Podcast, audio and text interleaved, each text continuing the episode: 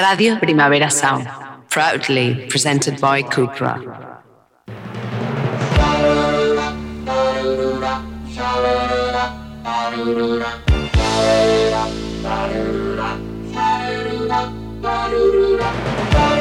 Marea Nocturna con Desire de Fez, Jordi Sánchez Navarro, Xavi Sánchez Pons y Ángel Sala.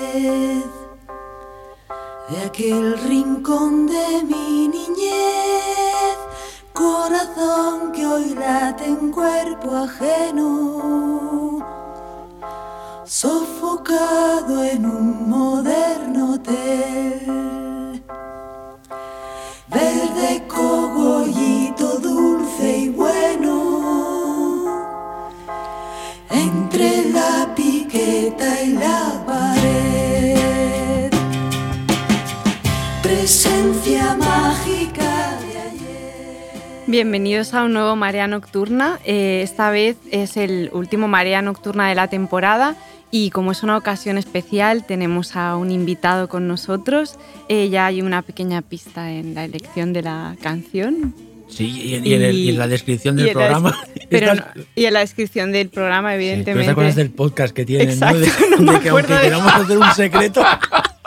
del- de cuál es mi podcast. Exacto, sí, que sale ya anunciado como... pues ahora que Pero- pienso, lo he hecho muchas veces Ah, esto. sí, sí, sí, y a mí me siempre, pasa me- y siempre habéis hecho como, No, como bueno, bueno. no, le- no la, no la ahondamos. No, No, me la, porque me la mantenemos, habéis dejado mantenemos pasar la siempre. ficción esta de que es una ¿En sorpresa. serio? Claro. El rollo Nathan Si esto es como el rollo sigue grabando, ¿sabes? No importa. Pero es Sigue. muy fuerte, o sea, no me lo habíais hecho ver hasta, hasta Esto da ahora. miedo, ¿eh? Bueno, bueno, da igual, yo qué sé. Bueno, tenemos a Paco Plaza con nosotros, ¿cómo estás? Pues muy bien, encantado de estar aquí con vosotros. Que ya habías estado, pero es verdad que en un, en un marea es- especial que hicimos en Siches, que éramos muchos. Sí, el Royal Rumble que hicimos Sí, ahí. Con muchos invitados y Es nos, que- nos supo a poco y por eso... Nada más me hace muchísima ilusión porque yo soy oyente asiduo. O sea que Ujú. de- este será el primero que no oiga porque no me gusta oírme a mí mismo, pero, pero por, por lo menos lo, oigo aquí en directo. Y aparte es verdad que el día que le, le propuse hacer la venir al Marea, me envió una foto y llevaba la camiseta del Marea ese Cierto. día y me impresionó muchísimo. Está en el grupo, Pensé, sí, Es verdad que es verdad que es que es fan del Marea porque llevaba la camiseta y todo. Siempre ha sido un hombre con buen gusto. Exacto, exacto. Aparte llevaba la de las letras rosas, que es chulísima. Es que es muy bonita. Muy bonita, muy chula. Y bueno, antes de empezar, saludar a mis compañeros, a Ángela, a Jordi y a Xavi. ¿Todo Hola, bien? hola, hola. Hola, ¿cómo todo bien, todo bien. Buenas tardes. todo bien. Y bueno, y un poco el tema de esta semana eh, es un tema un poco más abstracto, o sea, no es una cosa tan concreta como otras veces que hacemos una cosa muy temática o así. Y era como a raíz de una conversación de plantearnos eh, qué películas realmente daban miedo, es decir, porque bajo la etiqueta peli de terror, peli de miedo, ¿no? que todavía es una etiqueta que a mí me gusta mucho usar, a veces entran muchas pelis que realmente tienen elementos que asocias al cine de terror, pero no tantas películas de, de terror dan miedo realmente. De hecho, yo creo que muy pocas, aunque evidentemente está toda esta cosa de que el terror es, es subjetivo, ¿no? Y que lo que a uno le da miedo a otro Eso puede no mismo. darle. Pero aún así, yo sí que creo que, y la prueba está en que hice como una mini encuesta así en Sí, Twitter, como que muy hiciste, a raíz de un chulo, sí. artículo. eh, y, es verdad que se repiten títulos, ¿no? Y eso te da que pensar que, mm, que hay pelis que tienen esa capacidad de ir más allá y de que independientemente de que seas una persona más miedosa o menos, parece que tocan la fibra de mucha gente, ¿no?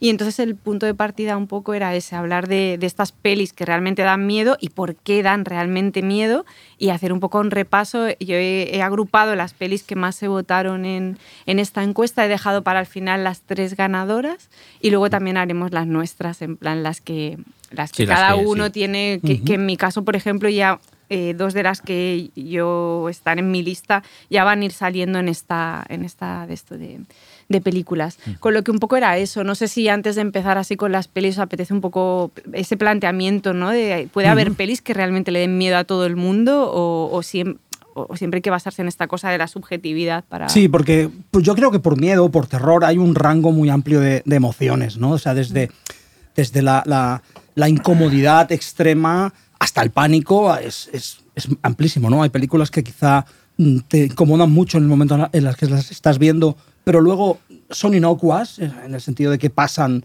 eh, y no te dejan ningún pozo.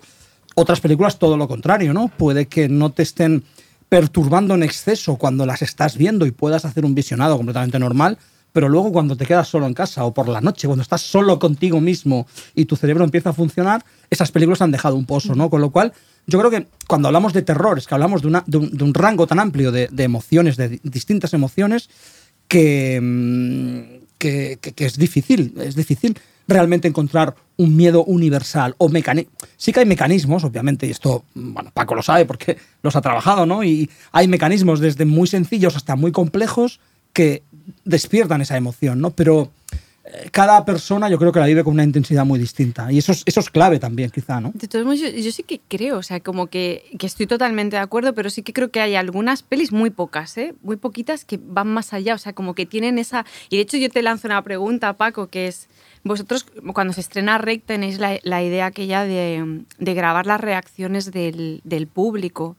¿Tú crees que... Yo estoy convencida de que ese planteamiento, si en ese momento hubieras hecho la abuela, no se te hubiera ocurrido. ¿Sabes lo que te quiero decir? O sea, tengo Por como la sensación de supuesto. que hay pelis que tú mismo notas como que, que tocan de alguna forma, ¿no? No creas, o sea, porque realmente eh, lo que nos pasó con esa, con esa pieza es que na- se nos ocurrió a raíz del primer pase de la película en el Festival de Venecia, Al ver las que reacciones. es cuando ¿no? vimos la reacción de la gente. Pero eh, yo honestamente pensaba que no daba miedo, Rec. Eh, cuando la estábamos montando, eh, la, la veíamos y, y, claro, a mí no me daba miedo, pero tenía, tenía la sensación de que no era eh, perturbadora. Y luego pues sí lo era, ¿no? Cuando veías con la gente las reacciones que tenía, aparte de los sustos, ¿no? Que también hay esa diferenciación entre lo que es Sí, la también. peli de miedo y la peli de más físico, sustos, ¿no? ¿no? Claro, sí, sí. Eh, no es lo mismo Insidious 2 que Lords of Salem, ¿no? O sea, son Claro. maneras de, de, eh, de conmoverte diferentes, ¿no? Y que incluso provocan reacciones físicas distintas. Es decir, eh, el grado de adrenalina y de trabajo ahí que tienes glandular en, en- cuando, en las Pero escucha, glándulas Paco, suprarrenales, ¿no? pero Que de verdad, Es, es muy diferente. o sea, ¿De verdad creíais que no daba miedo Rec? O sea, la parte final con Javier Botet. O sea, porque yo, yo cuando sabía, eh, cuando, ya- cuando de- sabía que venías para aquí, yo quería, yo una de las preguntas que tenía, porque Rec es una de las. Igual me estoy adelantando, eh, pero no pasa nada. Sí, Sale en la lista. que sale, sí, sí. Eso, eh, esa última escena, esa última secuencia, set piece, es una clase maestra de cómo generar terror con mezcla de montaje, eh, no, no, en este caso no banda sonora, eh, eh, una iluminación. Yo creo que ahí es como, no sé, si yo tuviera que hacer una masterclass, sería una de las escenas que saldría que le explicaría a los chavales y chavalas, pues mira, esto va así, no sé, me extraña que pensabais que no, que no pero a lo que voy es que, eh, que, que hay personas que son inmunes a ese miedo, a ese tipo cierto, de miedo. sí, cierto. No, sobre todo que, eh, eh, también es que cuando estás eh, rodando una peli tú, tu cerebro funciona de una manera totalmente diferente, ¿no? Eh, es más analítico, es más intentar prever las reacciones y, y- y siempre cruzas los dedos para que la película funcione en el sentido que tú, que tú estás deseando, ¿no? Y no siempre sucede. Y en el caso de Rec, lo que pasó es que la peli funcionaba mucho mejor de lo que nosotros eh, preveíamos. Eh, a veces pasa, pasa al revés y es una bajona tremenda. Pero, pero es, sí que es un caso. Yo lo que sí creo es, es esto de la subjetividad, estoy totalmente de, de acuerdo. ¿no? Yo, por ejemplo, cuando estrenamos La Abuela, a mí en Twitter me escribía gente. Eh, la has cagado, tío, no da ningún miedo. Y el siguiente mensaje era como, es la película que más miedo me ha dado toda mi vida. Y digo, bueno, pues a cada uno, pues eh, la- las películas Pero nos hablan de una manera diferente. La has cagado por, na- por no dar miedo, ¿no? Sí. Sí. Esto me lo, me- me- lo decían mucho. Menudo rollo de peli, no da ningún miedo. Y yo, bueno. ¿Qué Pues tema vale. este de los mensajes de directos de fans a los directores? Sí. Que a veces algunos están bien, pero otros no, no. Es que ya, me- ya en otros directores españoles me han explicado que son a Sí. veces bastante chungos algunos. Bueno, bueno, no hay que dar, no hay que dar ma- mayor importancia. A mí me hace mucha gracia, pero ya pre-Twitter. Yo me acuerdo ahora, es que el otro día hablaba con Jauma eh, cuando estrenamos eh, Rec 2 en Sitges, que vino una chica que le firmáramos el DVD de la primera. Entonces lo firmamos y cuando estábamos con el rotulador en la mano nos dijo la chica, os podíais haber currado más la segunda, ¿eh? y nos gustó muchísimo que nos dijera esto. Fue como, bueno, De hecho, tendría que haber sido la, la cuota del póster, ¿no? En plan, os la os podrías haber currado un os la poco podíais más. haber currado un poco más. Aquí, Exacto. el- es- el- aquí ha dicho una cosa también, eh, Jordi, cuando habla de, bueno, y tú de, de los scary jumps, de los, de los sustos, que bueno, los sustos a veces son, funcionan mucho mejor cuando hay una situación de tensión y de terror creada por la propia película eh, que no se ha manifestado en una escena concreta. Y entonces el, el scary jump o el susto provoca una reacción de liberación, un poco, ¿no? Que, y- De decir, catarsis, Sí, de catarsis. Yo la escena que más miedo me ha dado en mi vida, aunque a, a algunos pueda sorprenderse, es la famosa escena de tiburón de la cabeza seccionada de Ben Garner. Encuentra a Richard Dreyfuss en Matt Hooper en el Cabarco. Pero en ese momento, yo me recuerdo el día del estreno de Tiburón en el 75, que ya hace años, el grito de una sala entera eh, era porque llevábamos mucho rato ya es muy tensos en la sala. Es decir, la película nos estaba dando miedo. Eh, y en ese momento todo el mundo estalló estalló porque es una escena además que el Scary Jam está producido no solo por un efecto de sonido, que es muy especial, y por la banda sonora de John Williams, sino por que te presentaba en una pantalla de cinemascope enorme de la época, de un cine enorme, todo lo que tú no querrías haber visto nunca en tu vida, que era una cabeza sec- seccionada de un señor que daba con un gesto una mueca de horror tremenda, que era algo que no que tú en tus pesadillas no querrías ver nunca hecho realidad y lo veías en una fracción de segundo. In- in- inesperadamente porque nadie. Y eso, eso producía un terror que se te quedaba. eh, un terror además que te imaginabas lo que le había pasado a ese hombre que no lo veías, ¿no? Como el tiburón le había seccionado todo el, el- el cuerpo. Si te imaginabas todo lo que había pasado anteriormente, Entonces es una sensación, en, un- en una, en una fracción, en un segundo, que, o en dos segundos duraba la escena aquella, aquel susto, entraba todo eso en tu mente y se te Oye, quedaba. has dicho una cosa, Ángel, que creo que es súper importante, que es la, eh, la- lo diferente que es el momento de terror en el cine o solo en tu casa. Sí. Es diferente y funciona de las dos maneras en diferentes sentidos, ¿no? O sea, yo, por ejemplo, hay películas, cuando reponen El Exorcista en el cine, siempre voy a verla, en casa soy No incapaz de puedes ver verla, entera, sí. porque me da demasiado Sí, miedo. a mí me pasa exactamente igual. En el cine me siento protegido, comparto ese Acompañado, miedo. claro. Pero lo pasas mal igual, ¿eh? Porque a mí Sí. me pasa igual. Yo cuando la veo en el, en el cine El Exorcista también me, me acojono, ¿eh? Pero sí que tienes razón con esto. Sí, pero en casa yo es que lo he intentado ver, o sea, de día, 10 de la mañana, o sea, plan... no puedo No, soportarlo. además es que pasan cosas cuando Es que eso que iba a decir, A mí es me que- pasan cosas cuando es que veo, una peli casa. Que a mí está me- cargada de algo. Exacto, a eso me refiero. A mí eso me ha pasado con pelis que me flipan y cuando las veo en casa siempre tengo como el temor de que la maldición llegue a, al espacio físico. O sea, Sí, sí. como, y no las veo en casa por miedo a meter Pero eso es mi Mi bueno. casa. chica me tiene prohibido ver El Sí, sí. Exorcista en casa. Porque te Es que pones algo nervioso. pasa. Mm. Esa peli es un una especie de conjuro. Con los de- Salem me pasa una cosa parecida. Eso ¿eh? es lo de las es un conjuro, es un conjuro que la algo invocación dentro. satánica, Y la semilla del diablo, por supuesto, también. O sea, la Sí, pero semilla la veo mucho en casa y no, me ha pasado nada.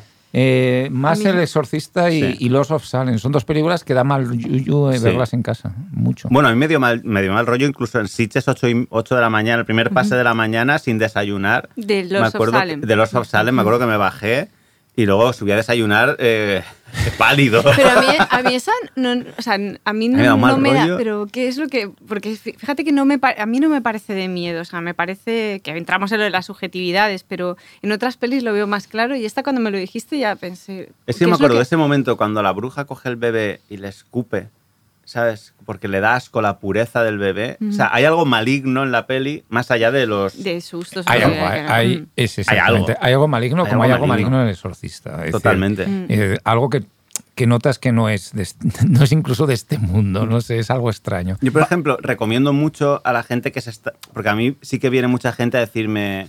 Me gustaría empezar a ver cine de terror, ¿qué me recomendarías? Yo, por ejemplo, siempre recomiendo que vean Expediente Warren o Insidious 2, porque son películas blancas, muy divertidas, que, que Sí. pasas miedo, que hay sustos, pero acaba la peli y... Y no muere nadie. Pol- Ya, pero- casi o. Poltergeist. Pero o es- Poltergeist, son pelis que, verdad, bueno... pero es verdad que justo ayer hablaba con Carlos de eso y le decía, eh, y, y un poco, son pelis tanto en, en, en general todas las de James Wan, que como tienen esta cosa juguetona, Sí. te olvidas de que en realidad también dan mucho miedo. O sea, que Bueno, es que da realmente mucho James miedo, Wan... sí, sí. Pero es o sea. Te dan miedo en el momento, pero, no te las que- llevas a claro, casa luego. pero dan miedo Claro. en el momento. Lo que pasa es que como luego el recuerdo es como de peli festiva, Sí. te olvidas de que te has acojonado, pero es, él tiene una habilidad brutal Bueno, para... es que volvemos a lo que comentábamos antes de sí, es decir, hay un miedo que es estrictamente formal. James Wan es un gran formalista, un tipo que sabe manejar absolutamente el lenguaje Mm. audiovisual, el lenguaje cinematográfico para dar miedo y- Sí.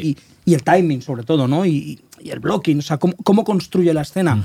Está orientado a, a- a esos efectos formales, pero hay películas mm, como El Exorcista o Los Salem que, aparte de ser buenísimas, tienen algo más, tienen Sí. ese, ese, Algo malsano. ese Sí, pozo maligno sí. que no viene directamente de la forma, ¿no? No, no es que sean brillantes dando eh, sustos, ¿no? No. Es casi esotérico, es Eso casi mismo, como una sí. cosa Bueno, que porque no lo que se dicen ellos del explica, conjuro. sí. Y Joyce Wan además yo creo que tiene un sentido festivo del, Sí. del horror y de, de una película como Silencio desde el mal, que es una película Sí. que da bastante acojones, Sí. pero. Pues pero, es, pero es divertida. festivo. Ah. Es decir, es muñeco, diabólico, mansión abandonada en el medio del lago, Mario Baba por todas partes. Pero Bueno, consecuencias persona- que siguen dando mucho, pero, mucho pero miedo. bueno, sí, es un Sí, sí. miedo, pero que se toma como Pero se- festivo. Te lo pasas bien. Te lo pasas bien y te lo pasas bien en la casa, en casa si te pones un día, o, o los Warren o la o, o Maligno, que es una película divertidísima. Pero, Es muy chula. pero Mm. claro, pero los Osos salen no. Los salen. Poca broma. Es como los salen. Los Osos da menos- Poca broma. Los Osos da menos miedo, da menos miedo mientras la estás viendo probablemente, Sí, pero, te sí que queda- luego, luego se te, queda. la en música en casa. eh, te, te la oyes, te la queda con el oído. ¿no? No, ese poder, ese poder de sugestión que tienen esas películas, digo, los of Salem, eh, es que claro, eso es un valor añadido a una película. O sea, que una película te sugestione en- de esa forma, o el exorcista, como me pasa Sí. a mí, o a, a- a todos los que estamos aquí, que estés en tu casa, una peli de terror mala, aunque puede ser divertida, no empiezas a, a escuchar extraños ruidos en tu casa o puertas. Y cuando yo veo este tipo de películas, ¿no os pasa? Que empiezas a... Hostia, ha ido una voz o, a- o una- un portazo de un vecino, te suena que ha sido dentro de casa. Entras en una sugestión que tienes que abrir la luz y después a veces ponerme algo tipo una comedia. Ah. No sé, algo de John Landis, una comedia de John Landis. Pero igual no O una de los hermanos ¿eh? Marx para Igual bajar es la real. Ya, sí, Igual es por eso, pero que. Esas películas manipulan la sugestión es, alucinante. Que una Sí. película pueda crear, Sí. que pueda crear alucinaciones, no sé si Bueno, o no, o no. Pero Xavi, si, no. te lo, si te lo crea un cuento en- Sí, con- sí, sí, con- puedes, sí, contado sí, en, la- una hoguera, pues, Totalmente. o sea, un buen narrador, un buen mismo. narrador es capaz de crear ese, Eh. ese estado de sugestión eh, con el material solamente del lenguaje, ¿no? Pero claro, es que ponemos mucho de nuestra parte. Es que el espectador pone mucho de su parte. Seguramente una persona que no es capaz de empatizar con los personajes, por decir algo, a un psicópata puro y duro, una película no le da miedo porque no empatiza con nadie. Pues, es decir, Claro. Sí, Y yo creo que con Rec pasó mucho eso, que es una Sí. peli que, que las dimensiones del miedo que daba después la peli no las calibró nadie. O sea, es así. De hecho, yo siempre contamos con Xavi la anécdota Sí, esa de que fuimos a un pase de la El- peli En, el- en, la, en la sala film, en, la, en el lo que edificio era Filmax. Filmax. ¿Quién- ¿Y quién más Y yo había? también, yo Estabas también. tú Yo también. Y salimos de la peli diciendo, es muy nicho, o sea, es como, Sí. solo le va a molar a los del terror. Y es verdad que todos, no sé por qué, qué golpe en la cabeza nos dimos que no supimos ver que esa peli tenía un potencial. Luego ya en otros visionados sí, pero en ese pase me acuerdo perfectamente que todos, nos había molado a todos, pero que era como, bueno, si te mola mucho el terror, la vas a disfrutar y luego de golpes Y como... yo, y yo no, no, no Mm. quise mirar totalmente los últimos minutos. No pude. No, pero de- eh, que lo- me puse detrás suyo y todo. O sea, como tapando. No pude. O sea, me pilló de eso. Es que, aparte, creo que fue verdad que vino Jaume a, introdu- a introducir Puede la peli o ser, no. no me acuerdo Hizo una introducción suya totalmente fuera de, de lo que era la película. fuera de registro. En plan. Yo lo recuerdo, nos recomendó, él no se acuerda, Jauma, porque esto lo hablaba con él, nos recomendó una peli italiana, La Mejor Juventud. O sea, una luego- cosa, como, ¿sabes? En plan, tipo, bueno, es mi. ¿Sabes? Como fuera de. Y yo pensé, Sí. ¿qué está pasando? Uy, esto. Y empieza la peli y digo, ¿esto qué? No sé qué, no sé cuánto. Y pa, pa, y te veías metiendo, metiendo, metiendo. Y bueno, que no quise mirar. Y A mí me ha pasado en películas de no querer mirar.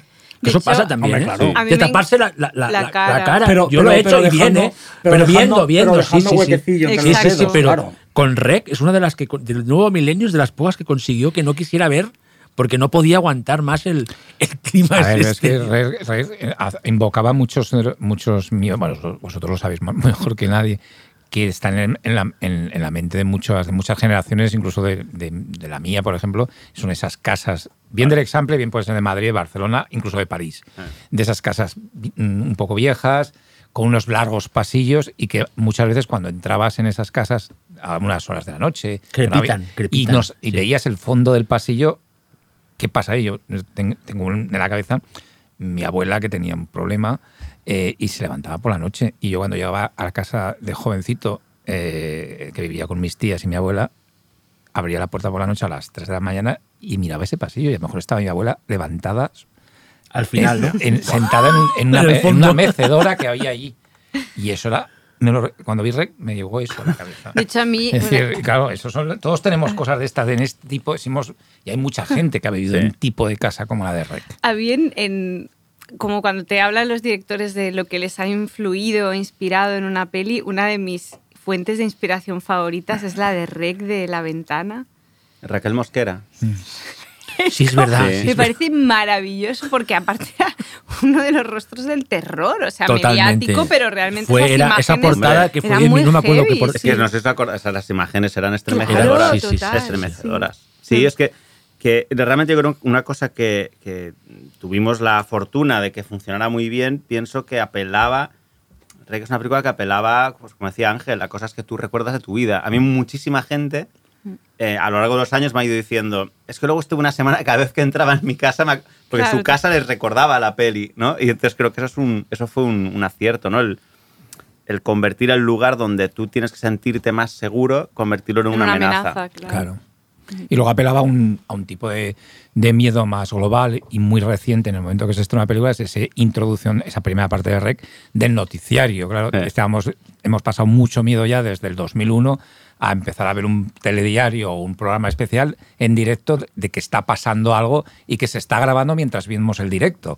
Dice, no, no, esto, hostia, se cae la otra torre gemela, ¿no? Es decir, eh, no, es- o ca- otro avión que choca con la torre gemela. Me- Ese efecto directo que eh, eh, ocurrió en, en la- en el 2001, claro, Reque, estamos en un documental sobre, bueno, un reportaje sobre bomberos y es- empieza a pasar algo raro en directo. Eso Claro. lo hemos vivido y, to- y ahí conectaba ya con un, yo creo, con un tipo de generación más moderna Eh. más, y bueno, se anuaban los dos miedos, ¿no? De gente, el miedo al, al recinto ya de casa un poco eh, vetusta, que, que todos lo hemos tenido, ¿no? y la gente joven que estaba ya acostumbrada a un tipo de terror más moderno del directo, ¿no? De lo, está viendo una cosa en la tele y de repente se agrava, ¿no? Eh, que eso es muy... muy Sí, de conectó mucho con algo. Yo lo le decía a Jaume, digo, si hiciéramos ahora Rec 5, lo haríamos en TikTok, a lo mejor. ¿sabes? O Pues sea, sí, pues y- la verdad. Y la rodaríamos en vertical, como los vídeos de los móviles. ¿no? O sea, creo que. que- Sería un reto, ¿eh, Paco? Porque ya hay un montón de, de- de experimentillos así de este Bueno, tipo. está No este de- el, el de. Host, por ejemplo, hizo un. eh, Sí, ¿Os acordáis sí, de Host? sí, sí, yo creo que utilizaba el rollo de los zooms bien. y Sí, tal sí, sí. súper bien. Esa está muy bien. Yo esa creo que esa, esa peli daba miedo. Y daba miedo si la veías en el, en el ordenador. Sí, sí, Sí, el sí, ordenador. sí, el la vi para el festival tu- en el era tu ordenador escritorio del y me portátil. pegué cada susto de, de Es muy- narices, tío. Pero era- muy eran sustos, ¿eh? eran sustos. Sí, Eran era, sustos, era festivo. Yo Era el, creo que- el tren de la bruja este bien hecho, ¿no? El tren de la bruja, que es una cosa que aún existen los trenes de la bruja, supongo, ¿no? Pues no lo sé. Que eran estos trenes. Para, una pues, feria hay gente joven que no sabe lo que es. la bruja con una Era eso, te subías en, Y en te un daba, trenecito, sí. en un parque de atracciones, y entonces el trenecito pasaba primero por un sitio que estaba destapado y luego pasabas por un túnel. Y Y, en ese salir- túnel subía una persona, que eso es inquietante también, que podía ser hombre o mujer, Con una de vestida de, bruja, con una, con una, con una, Una escoba, escoba de estas de de madera, paja, de paja sí. de madera, y te daba. Entonces te pegabas unos sustos de la hostia. ¿Sabes? Y las películas estas, yo, las de James Wan, cuando se hace bien ese tren de la bruja, es eso, básicamente, es recuperar el susto ese de niño Sí. que después hacías, ¡ay! ¿Sabes? Cuando te, Bueno, ¿no? sí, te- el te de la bruja, eh, incluso es lo que- es una influencia directa, una película que nos gusta mucho, La Casa de los Horrores. Sí, es verdad, La Casa de de los Horrores Hooper, también. Es el tren de la bruja. que James Wan es que es el maestro de, de, de, de de- hacer estas set pieces ma- magistrales en las Sí. que maneja el suspense y, y- y aparece el susto justo en el momento adecuado. Lo que pasa es que un tren de la bruja de las ferias del barrio es Era mu- cañero, sí, era- mucho era- sí, menos sí. sofisticado Sí. que las Funhouse o que las casas del terror. es o sea. verdad. Pero, pero en cualquier caso sí que es muy brillante y, es lo que tiene de visionaria la película, ¿eh? Paco, eh, Rec, que, que juntabais precisamente las dos cosas, ¿no? El, ese mm, miedo a la interrupción del directo, la normalidad o lo, o lo esperado, ¿no? Que de repente se, se, se rompe por un fenómeno o por un acontecimiento así Pero de salvaje. todas formas, hay algo en las películas, pienso yo, que, que puedes acertar o no en sintonizar el miedo de la época. Mm. Y que no lo puedes prever. Porque, sobre todo no lo puedes prever porque tú planeas la película dos años antes de que se estrene. Entonces, a veces ocurre y a veces no, que hay películas que llegan en el momento apropiado. Sí. ¿no? Sí. Eh, Pero lo que Sí, decía es que al mismo tiempo usa- o- to- tocabais un miedo muy que ya habéis hablado, ¿no? El miedo urbano, el miedo en el bloque de edificios, el miedo en el apartamento. Es decir, los apartamentos o los pisos antiguos son muy. Sí, sí. eh, que es algo que muy Paco y. Jaume lo tienen muy Sí, claro. sí, sí, sí. Pero, por ejemplo, yo pensaba, una película que a mí me da mucho miedo, que es El último exorcismo. Siempre pensé que es una película que había llegado un poco tarde. Pero, eh, a mí me, me- me flipa. Me parece una película que funciona muy bien, que es inquietante. eh, me acuerdo el pase en Sitges fue espectacular, la gente pegando botes.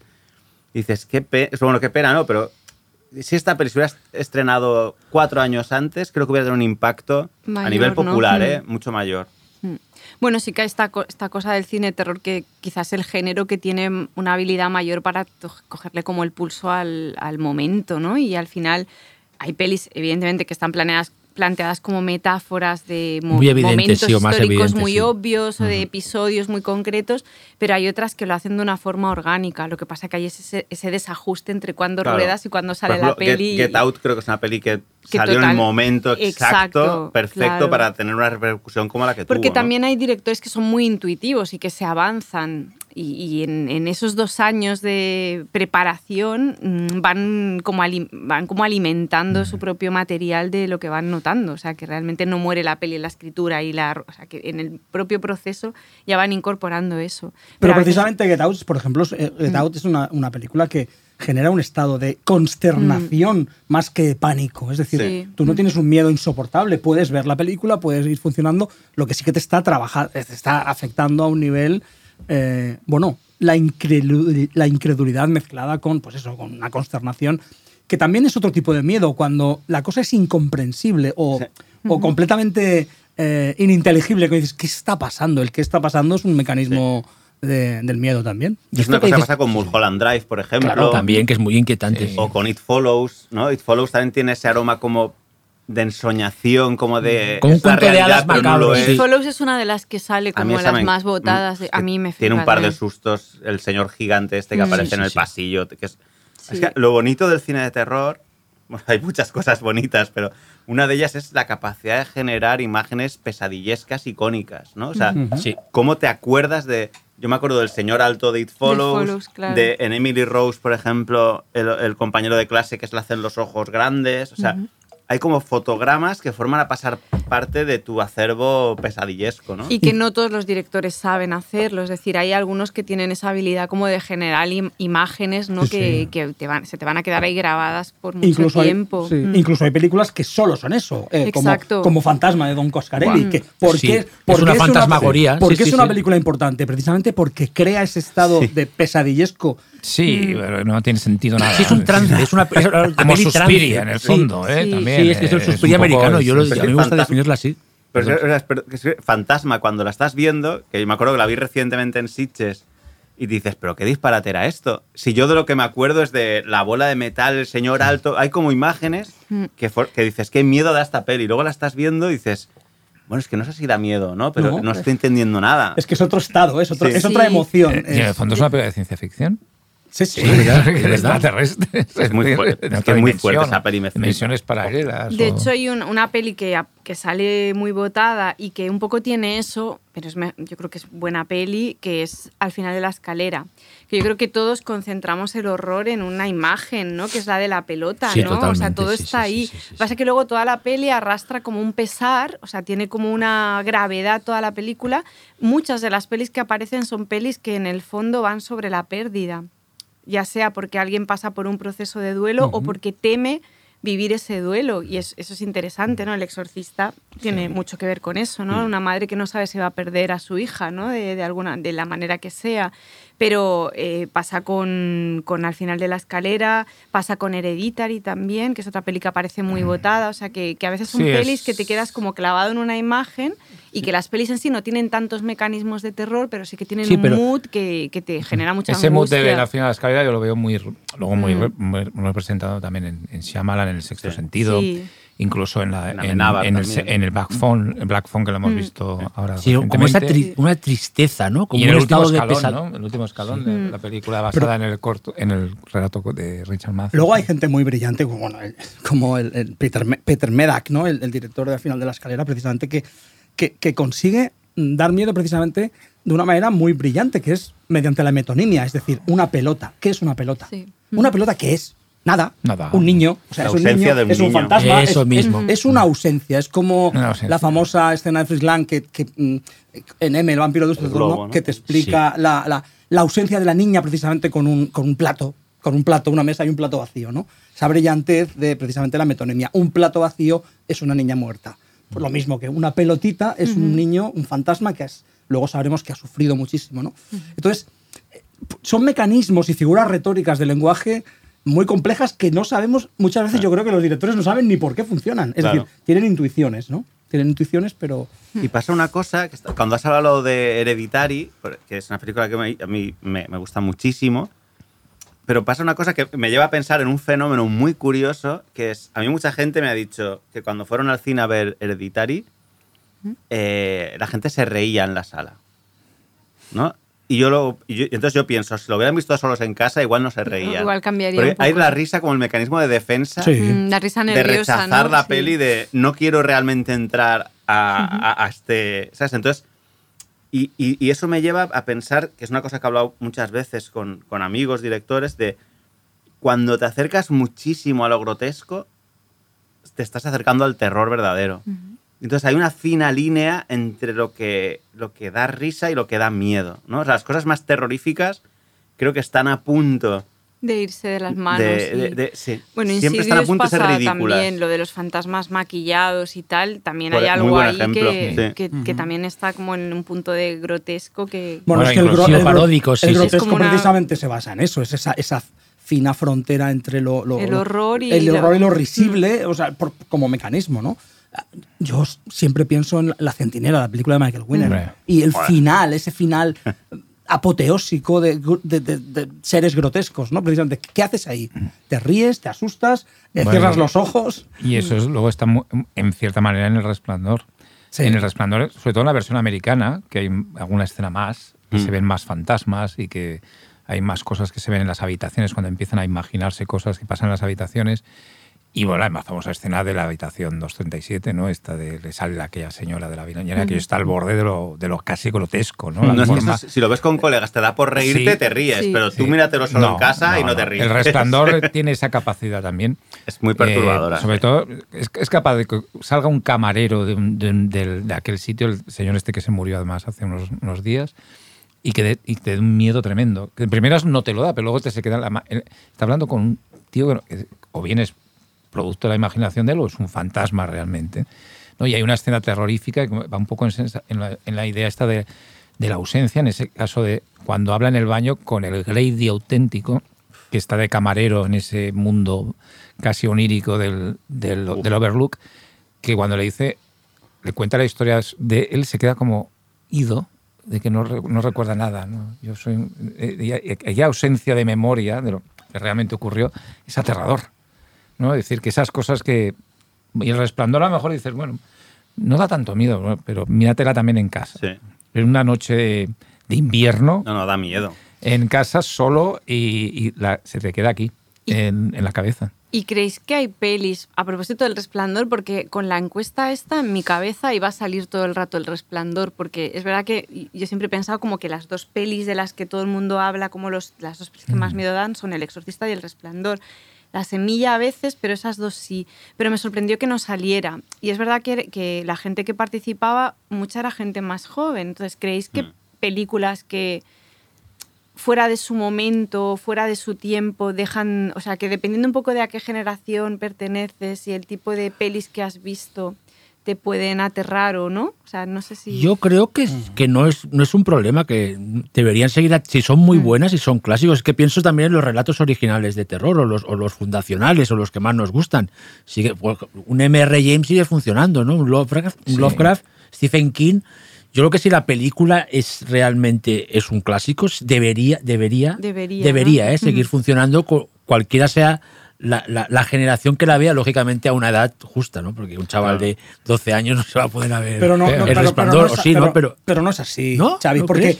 no, porque a nosotros nos, nos flipa Suspiria eh, y nos da miedo Es que por eso, momentos eso Suspiria. pasa cuando das clases, que te das Sí, cuenta de que te das pero- cuenta de que- pero- Pero sí que es verdad que el resplandor me extraña, ¿eh? porque Mm. sí que eh, a muchos alumnos en, en clase la citan siempre Y luego, hablando Pero con seguramente los- creen que es aburrida, Ángel, ¿eh? por otro lado. Eh, Bueno, pero hablando, por ejemplo, ser, con, los propios Jan Harlan, con la vida de Sitges y tal, que lo tienen bastante estudiado, las dos películas de Kubrick más valoradas en este momento, en general por el público más joven, son El Resplandor y Eyes Wide Shut.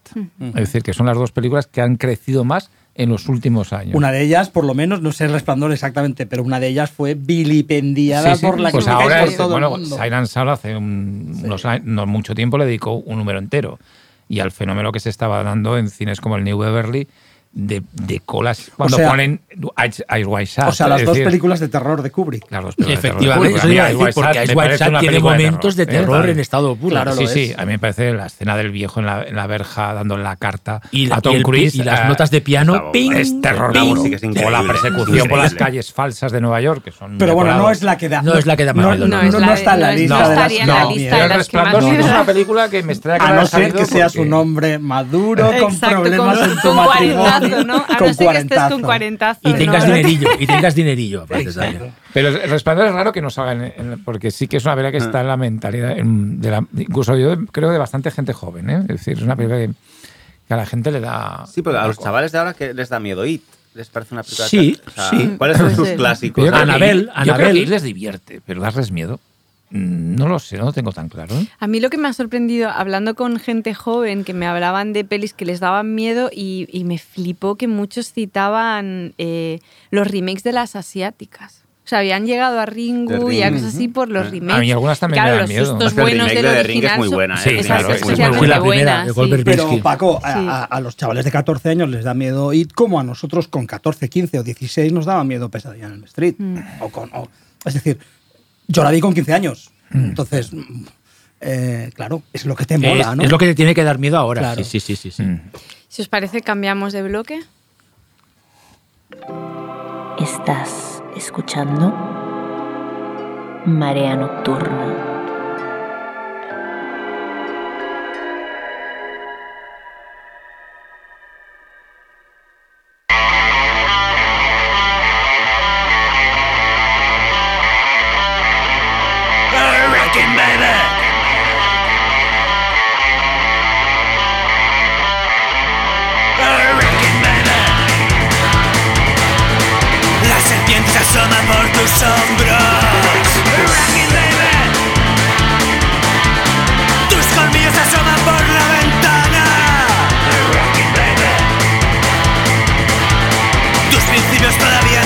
Forjado.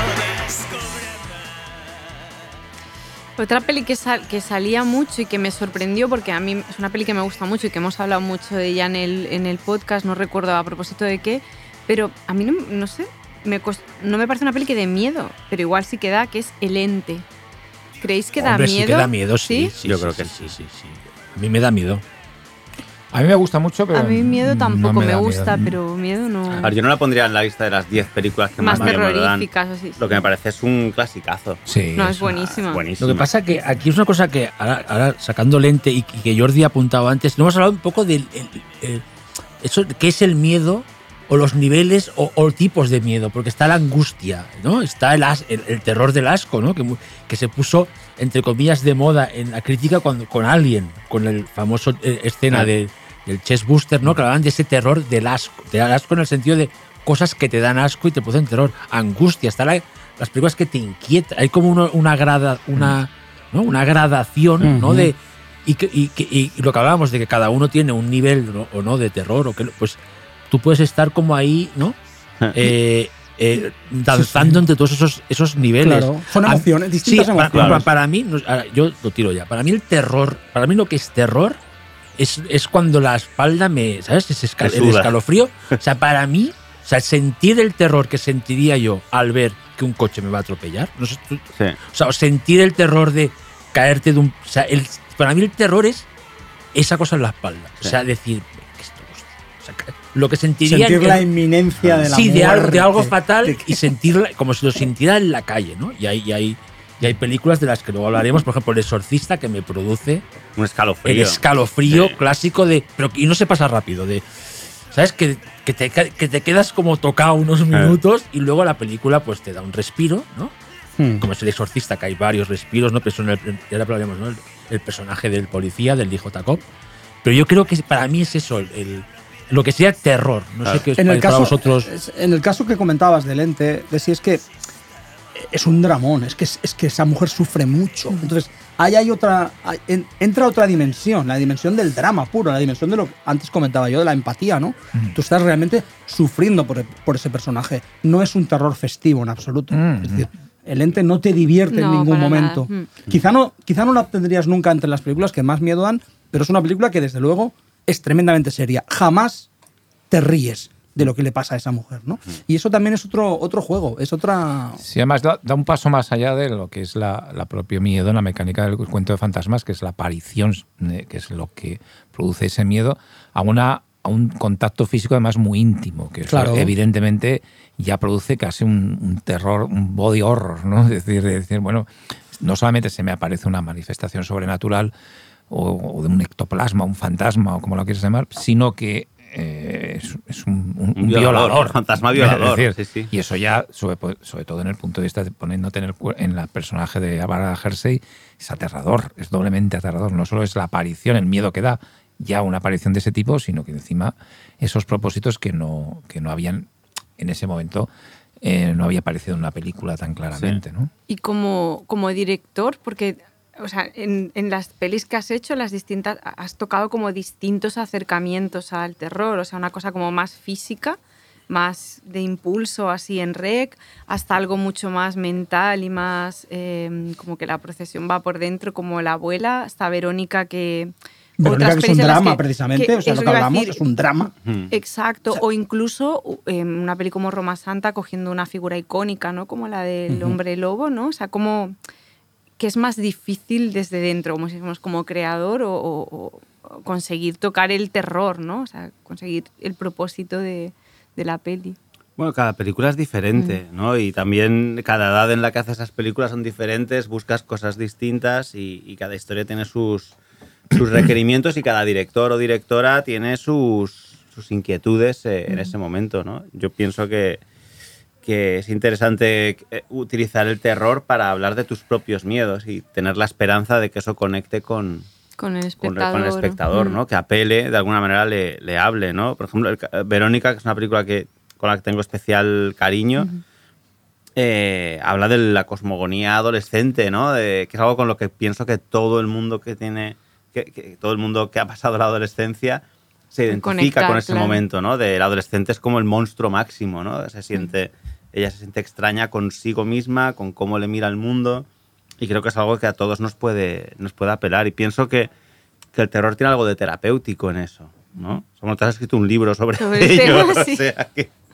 Sí, sí, total, ¿no? Totalmente. Y más en el caso de, de Verónica, que yo creo que es una peli que llega como con muy buen timing también y que incluso se an- antecede, ¿no? Como esta cosa de hablar de lo femenino, desde el terror, o sea, que es bastante pionera en ese sentido. Que hay muchas pelis, ¿no? Carrie ya habla de eso, pero, pero justo activa algo que se pone un poco de moda, ¿no? En los años Sí, de hecho, mira, ahora salió Verónica. Eh, hablábamos de la hora del lente y luego al final de la escalera, que son Mm. dramas, tienen parte de Claro, drama, ¿no? y- Sí. Al, final, al final de la escalera, ese pozo tri- de tristeza, de la, o sea, lo, lo sientes tú como espectador. Mm. O sea, todo el proceso que tiene George C. Scott de la pérdida de su mujer, es que lo- lo- realmente lo padeces en el buen sentido, me refiero. Es una empatía por ese claro. personaje. Entonces, cuando entra el elemento fantástico, ya estás metido, ¿sabes? Ahí en, en- en la historia. Y de repente, cuando le empieza a pasar esto, que no deja de ser una manera de superar el, el- el duelo, que es Mm. eh, encontrando justicia para, para este niño, es que todo funciona. O sea, el crescendo que tiene como Verónica o, o hasta Lente, estos crescendos, me cómo van creciendo en intensidad, ¿no? Y te estás como ahí metido, metido, metido. Y es otro tipo de película de terror, ¿no? La que trabaja para tra- cada vez subirte, subirte, subirte, ¿no? Y dejarte, ¿no? En, en lo más alto, que ya saldrán más pelis de estas, ¿no? Yo pienso que las buenas películas de terror se caracterizan porque si eliminas el elemento terrorífico siguen, Siguen funcionando. funcionando. ¿Sabes? Porque, porque empatizas con la historia del personaje. Que lo que le pasa al personaje es sobrenatural, o pero, pero eso es casi el, el- el- el- el código con el cual cuentas la historia. Pero si, la peli si tú no consigues empatizar con el personaje y sufrir por él, eh, creo que no tienes película. Y como y, y pregunta sí que siempre he querido hacer y nunca he hecho. En plan, no, real, o sea, es verdad. Eh, ¿Alguna vez al plantear según qué cosas en las pelis te ha dado miedo que pudiera tener consecuencias? Es decir, tocar determinados terre- terrenos, ¿no? De decir, Buah, a ver si ahora me va a caer una mala suerte, una Sí. maldición o lo que sí, ¿no? Y he rechazado películas por... Vale, por superstición, ¿no? Un poco... Mm, Bueno, yo lo daría por prudencia. Ah, vale, pues no meterte según qué géneros, ¿no? O historias. Claro. No, según qué historia. Por ejemplo, una que la hizo un director amigo, que la peli eh, se llama Crucifixion, creo que se Sí, llama, sí, que sí, Jens. Eh, cuando me llegó el guion, eh, ni lo abrí. O Ya. sea, miré, miré en Google la historia en la que se Se basaba, basaba la- y dije, no quiero entrar ahí. O sea, sentí que había algo realmente maligno en esa historia. Y, y lo hay. O sea, e- esa historia, no sé si habéis, Sí, sí. o sea, habéis Yo investigado un poco. He visto la y- película, hemos ¿Y visto. qué tal estaba esa peli? Yo no la vi. Bien, tenía algunas imágenes Tiene- potentes de, de, de, de- Yo no la una peli vi, de no. posesiones. Me da miedo, eso me daba mucho miedo. Sí, Pero había un cura malo, sí. tan malo, que era la esencia del mal. ¿sabes? O sea, era muy fuerte. No, Buscaste y- en Google, ponía cura Pero malo. y escúchame, tú no, vi la cara del, no, Vale. vi la cara del cura y decidí que no podía hacer esa película. Pero Paco, tú Está pensaste que tendría algo como si la hicieras, quedarías maldito o te, o te tirarían Ah, Iban a pasar mal de cosas. ojo, pregunto. sí, Iban a pasar cosas, porque a, a veces pasan cosas con cosas con temas más inocuos eh, Que yo siempre trato de convertir en anécdota y contarlo en cenas y como jiji jaja, pero creo que hay temas que es, eh, que es delicado, que es delicado que debes saber dónde te estás. ¿Estaríamos hablando de películas malditas, quizá? Sí, Bueno, de- historia, de, de historia. Bueno, yo creo que hay historia, especialmente. Historias en las que no hay que entrar y ya está. Exacto. digamos. Especialmente con historias basadas en hechos En hechos reales. reales, claro. Creo que hay que ser muy respetuoso y tener Mm. cuidado porque pueden pasar cosas. Ujú. De hecho, ya más un poco el, el- el- lo que hace es como, o sea, las consecuencias que tienen las pelis, él disfruta como inflan- contándolo luego con una narrativa maravillosa, o sea, anécdotas de rodaje y tal, que yo siempre pienso, se lo inventa, es verdad, ¿no? Pero los cuenta que, que te sale una peli solo de, de la Pero forma escucha, de ya que está Paco, explícanos alguna, ¿no? Que- que se- Bueno. ¿no, no? ¿Alguna cosa de estas realmente Vamos, sí. misteriosa, enigmática? Bueno, no sé, si queréis os cuento alguna. O sea, ¿Sí o no? Claro. Sí, hombre, claro. o sea, yo, de hecho, esta se la, con- se la conté a Iker Jiménez y me dijo, ¿vendríais al programa? Vamos a poner la música del No, cuarto y milenio. me ahora. dijo, "Vendrí- ven- ¿vendríais al programa a contarlo? Y dije, creo que no, porque llamé a la persona interesada y me dijo que no, que no, iba, que no iba a hacerlo. Pero si queréis os cuento una, Sí, sí, sí. lo hago de la manera más, más resumida posible. No hace falta, puedes recrearte en los detalles, nosotros encantados. Pues nosotros cuando estábamos rodando Verónica, eh, esta es la más guay que me ha pasado. Realmente siempre me perturba cuando la cuento, ¿no? Cuando iba- estábamos rodando Verónica, empezamos a rodar un viernes, ¿no? Pues hicimos lo típico de, bueno, rodar unas horas el viernes y luego el lunes ya empieza el rodaje oficial. Entonces, eh, eh, como era un colegio de monjas, las niñas tenían que ir con unos polos blancos. Entonces compró, compró el de vestuario, compró mm, 80 polos blancos y cuando los vimos dijimos, "Bueno, son muy blancos, hay que hacer el típico lavado con té o con algo para bajarles Para el blanco, uso, ¿no? ¿no? Para darles uso y tal, vale. Se las llevaron a casa, entonces hicieron una primera lavadora eh, de- y entonces salieron los polos con manchas rojas. Ah, bueno, yo- pero se me olvidó decir que yo había dicho que no podía haber nada rojo en la película hasta que Verónica tenía la menstruación. Entonces yo decía, ni calcetines, ni nada, nada rojo. nada. Vale, entonces lavaron los primeros polos y salieron con manchas rojas. Hostia, estaba la lavadora sucia, no sé qué, la fregaron la lavadora, no sé qué, lavan otros polos, salen con manchas rojas, entonces dicen, bueno, Ostras. eh, no, hasta aquí, bueno, la lavadora no va. la- Llaman a, a- a la ayudante, le dicen, oye, ¿podemos ir a tu casa a lavarlos porque en esta lavadora salen mal, tal? "Eh, sí, sí, sí, venir, tal. Van para allá, meten los polos en la lavadora y salen con manchas rojas. Aquí ya empiezan como a asustarse un poco. No pasa nada. O sea, tal. un lavado normal, simplemente como de, de normal. us- de usarlo. Sí. sí. Dios mío. Entonces, eh, al día sí, ya los polos estropeados, van al corte inglés al día siguiente, compran otros polos de otro fabricante, porque piensan igual, Es el es tejido. el tejido, lo y lo llevan a una señora, a unas lavadoras industriales, porque ya iban mal de tiempo, para lavar todos juntos, a la cual no le explican nada de esta historia, evidentemente. Los lavan y cuando estamos eh, preparando algo del rodaje reciben una llamada y dicen, "O- oye nenas, no sé qué ha pasado, pero es que han salido unas manchas rojas en, En los polos. Aquí ya se empezaron a asustar como, como bastante, ¿no?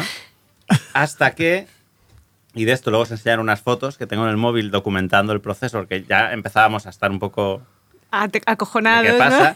Rodamos ese viernes y el niño, el Antoñito, llevaba una camisa blanca y el niño sudaba mucho, hacía mucho calor, entonces se quedó como una ronchita en el cuello. Se llevaron la camisa a lavar a mano. Entonces decidieron con la mano, lo sumergieron en el agua Y al salir salió una línea roja en el cuello. Entonces aquí ya se asustaron muchísimo, llamaron al ayudante de dirección y le dijeron, Y me llamaban exorcismo. le dijeron, Víctor, Víctor, Víctor, no sé qué. Se bajaron corriendo, no querían estar en casa. Se tomaron tres gin tonics de golpe. Y entonces dijeron, eh, y Víctor dijo, bueno, pues nada, subimos a ver qué pasa. Y subieron y ya no había ninguna mancha. Tío. Eso es muy es- raro. ¿eh? Está documentado. Y esto al todo. principio Dios de rodaje. Principio de Y- rodaje. Y, rodaste la peli, Sí, luego. sí, claro. Pero se creó un clima realmente de- un poco aterrorizante. No, yo le quitaba Inquietud. hierro. Vale. Yo le quitaba hierro. Pero ¿no? tú- De bueno, pues será, yo qué sé. El agua. La- el- eh. Yo les decía, si esto pasa a la noche apellidos vascos, nadie estaría Nadie asustado. Pero aquí por, os sugestionáis. Luego es que rodamos en Los Ángeles de San Rafael, donde se derrumbó el edificio donde murió tanta gente, el de Jesús Gil, se fue a la cárcel por ello. Y entonces ahí hacíamos la Ouija en la peli. Entonces yo esto se lo explicaba a las niñas antes de cada toma, les decía, ¿sabéis que aquí murieron cincuenta y pico personas? Algunos cadáveres no fueron encontrados, están aquí abajo de los escombros. Estamos haciendo una Ouija encima de sus cadáveres. Acción. Y entonces se ponían como nerviosas. O sea, lo utilizaba como para darles un poquillo de morbo. Pero ahí no notaste nada raro, ¿no? No, no. Vale, vale. Corrías un riesgo, ¿eh? Igual, de que Igual, pasara igual. algo. No, pero siempre Quizá pasan lo corres, cosas. ¿eh? Pero es que siempre pasa, siempre pasan Lo que cosas. pasa que si estás en una peli de terror estás sugestionado Lo- a, claro, a lo interpretarlo, atribuyes ¿no? a... Como a... Bueno, Bueno, sí, esto. eh, Buah, yo me muero. Yo solo lo de Huele los a- polos... yo lo de los polos me acompara muero también, del sí, sí, sí. rodaje, es que, en es, plan. es que eso no tiene explicación. insuperable, No tiene claro. explicación. Y eran como manchas así como... Te enseño, tengo las fotos enseño. aquí. Luego, lo- Sí, sí. vale. Qué fuerte Cuando acabe el parece. programa las miramos. ¿eh? Sí. Qué sí, sí, fuerte. bueno, eso, Vamos- es, eso vamos. es así. Pero bueno. nos contaba también que se habían dicho muchas cosas del rodaje del exorcista y en, en su casa en una, estuvimos una tarde entera tomando, eh, fuimos a darle un premio y nos empe- empezó a, a- a alargar cosas. ¿no? Y dijo, no, no, lo que ha salido no oficialmente que pasó, que si uno le dio un infarto, tal, eso, es- eso es lo que Lo de pa- menos, Pero pasaron otras cosas que yo tampoco voy a decir ahora. Dice, yo soy agnóstico, William Peter Blatty era muy, muy creyente, Sí. y dice, solo os digo que yo no he vuelto a querer saber nunca más de una película del exorcista, es decir, de, me han ofrecido las, las otras secuelas tal, y nunca quise. Y, y- y se- dice, y no voy a hablar del tema. Pero O se sea, que también así le da muy sí, claramente. sí, sí, mira. y lo decía con... con la- eso dicho por Friedkin. y- pero dice, no es lo que hemos dicho oficialmente que pasó, de que uno se cayó y dice que eso sí que pasó. Sí que es verdad que pasa. Pero sí, sí, que murió hay cosas gente. que O sea, no aparte decimos. que Friedkin te dice, ¿dónde está el lavabo? Ya te acojonas. O sea, y Xavi, Jordi estuvo mucho tiempo con él cuando vino la última vez a Sitges Sí, sí, y ya es, es- un tío que... Da un poco de Es un tío que intimida. Sí, que intimida intimida, él, claro. tiene una personalidad muy... Muy fuerte y sí, sí. Mm, Pues un- que por eso mismo, si hablaba con cierto temor de ciertas cosas que pasaron, con- como es él, te dices, cuidado, porque le debieron de pasar cosas bastante heavy. Por eso yo el otro día hablaba de mm, eh, hablábamos de Scott Derrickson que va a salir porque eh, está la- en- entre Mm. las pelis tal, hay pelis suyas que él tiene esta cosa de que es un tío muy religioso, mega Sí. religioso y yo creo que algo- él probablemente sea uno de los directores que más ha tocado el terror en el cine moderno, o sea, que más ha llegado como al hueso y yo creo que él se siente como un poco protegido por todo esto, por Porque todo es un buen creyente, porque ¿no? Porque real- sí, sí, sí, sí. De verdad, No, o sea, pero- yo creo pero- que tiene una ambivalencia ahí Claro, muy el tema, curiosa. el tema es, supongo que Derrison cree en el mal, en el mal de verdad, es Totalmente. decir, en el mal del sí. demonio. Mm. Entonces, bueno, mm, con, sí. se siente protegido Por eh, su por cre- el, por por sus el bien, pero creencias, claro, pero claro. ah, Pero hay- sabe que el otro una- está ahí. Claro, es una lucha permanente entre el bien y el mal. ¿no? Bueno, y sus Total. pelis van de eso, o sea, siempre hay Sí, sí. esa ambivalencia ahí. James Wan es otro tío muy religioso también. ¿Ah, sí? Y que cree mucho en la- en- también en la parte de reencarnaciones, todo este lado más asiático. Yo cuando lo entrevisté para Insidious me lo comentó que sí, que él creía en la reencarnación, que creía que había más allá, que él lo creía firmemente. Y cuando ves sus películas, Por eso te lo crees tanto. Cuando el famoso, no sé, ese vuelo que hace Patrick Wilson al, al más allá, que otra vez está en el límite de lo, grote- de lo Sí. grote- y lo de que puede dar risa, es de un tío que se cree realmente que tú puedes salir de tu, de tu cuerpo y pasar al otro Al otro lado, lado, ¿no? sí. Y, y lo ves que la convicción que tiene a la hora de, de pensarlo, también lo tiene a la hora de rodarlo, ¿no? Y, y se, y se transmite claramente. Vamos al siguiente bloque. Marea nocturna.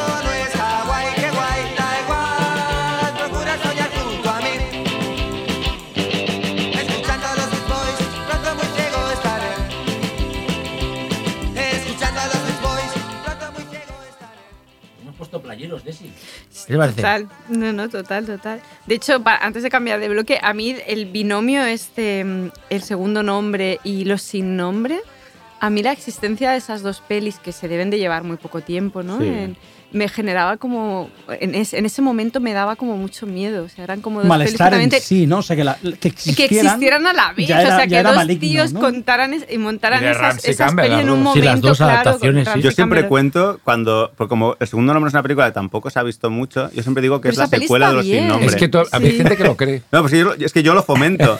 Es la Yo segunda siempre- parte. Es la segunda parte de los sin nombre, yo siempre lo digo. Yo hace El mucho segundo que no nombre, la- digo, no, es la que no la secuela de los veo. Yo, nombre. yo dando un curso de cine español de terror contemporáneo, me dijeron, "Oye, ¿la has visto? Y la segunda parte de Los Sin Nombre, y yo de Está repente estaba como despistado y luego y de repente lo pensé, digo, ¿el segundo nombre? ¿Y Yo qué siempre tal lo está? digo. ¿Se mantiene bien así como la...? No muy bien. Yo la vi hace poco, la pusieron en Netflix y, y, y no, es la peli de un pipiolo. O sea, no. No, Preguntándole no, al director si se no mantiene, Se bien mantiene su bien. propia ¿Qué tal peli. O sea, ¿Qué tal está ¿Qué tal está tu primera No, o sea, a ver, yo le tengo mucho. o sea, es muy difícil ser objetivo con una Con peli una que peli tú has hecho. Es muy difícil.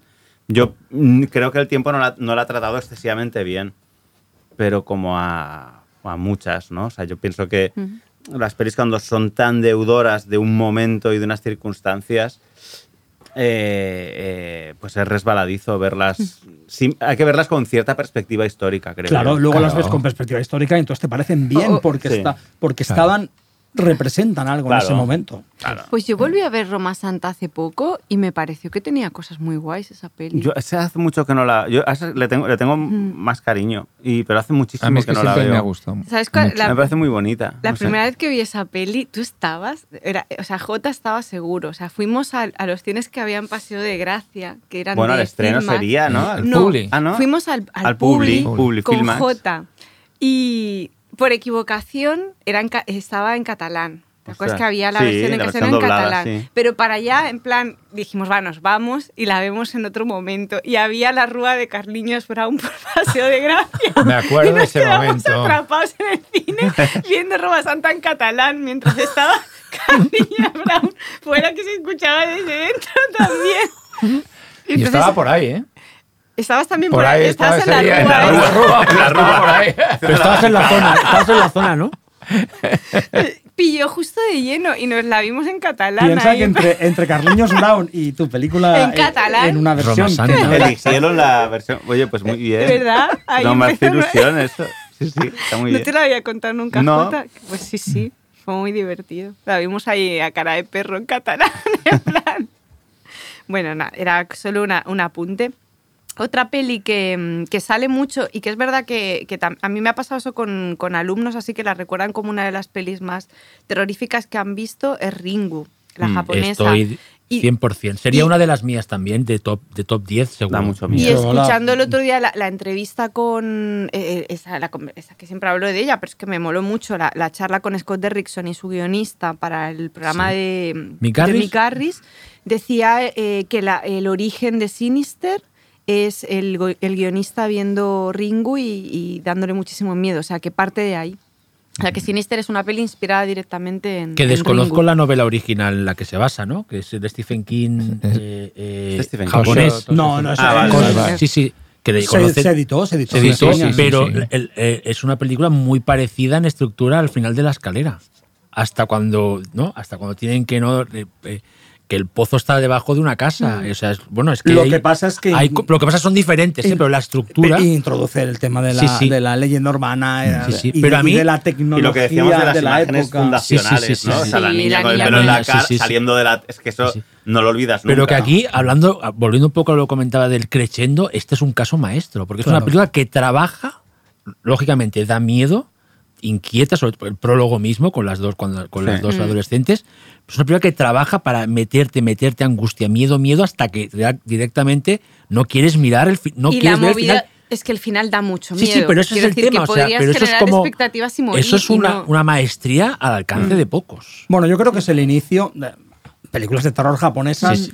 Siempre ha habido, pero es el principio fundacional del J-horror y de la, Totalmente, del cine de terror japonés moderno. Es Sí, decir, sí, es- además de, un, eh, de crear pues una serie de iconos que luego se han repetido hasta la saciedad, incluso que han sido es, eh, exportados fuera, es decir, Sí. al cine coreano, también al cine ta- eh, tailandés Sí. de la época, es decir, marcó una época eh, ahora demasiado machacada. En este después, caso sí que es una es decir, pena, es una lástima que se hicieran tantas secuelas y se, y se estirara tanto el chicle, ¿no?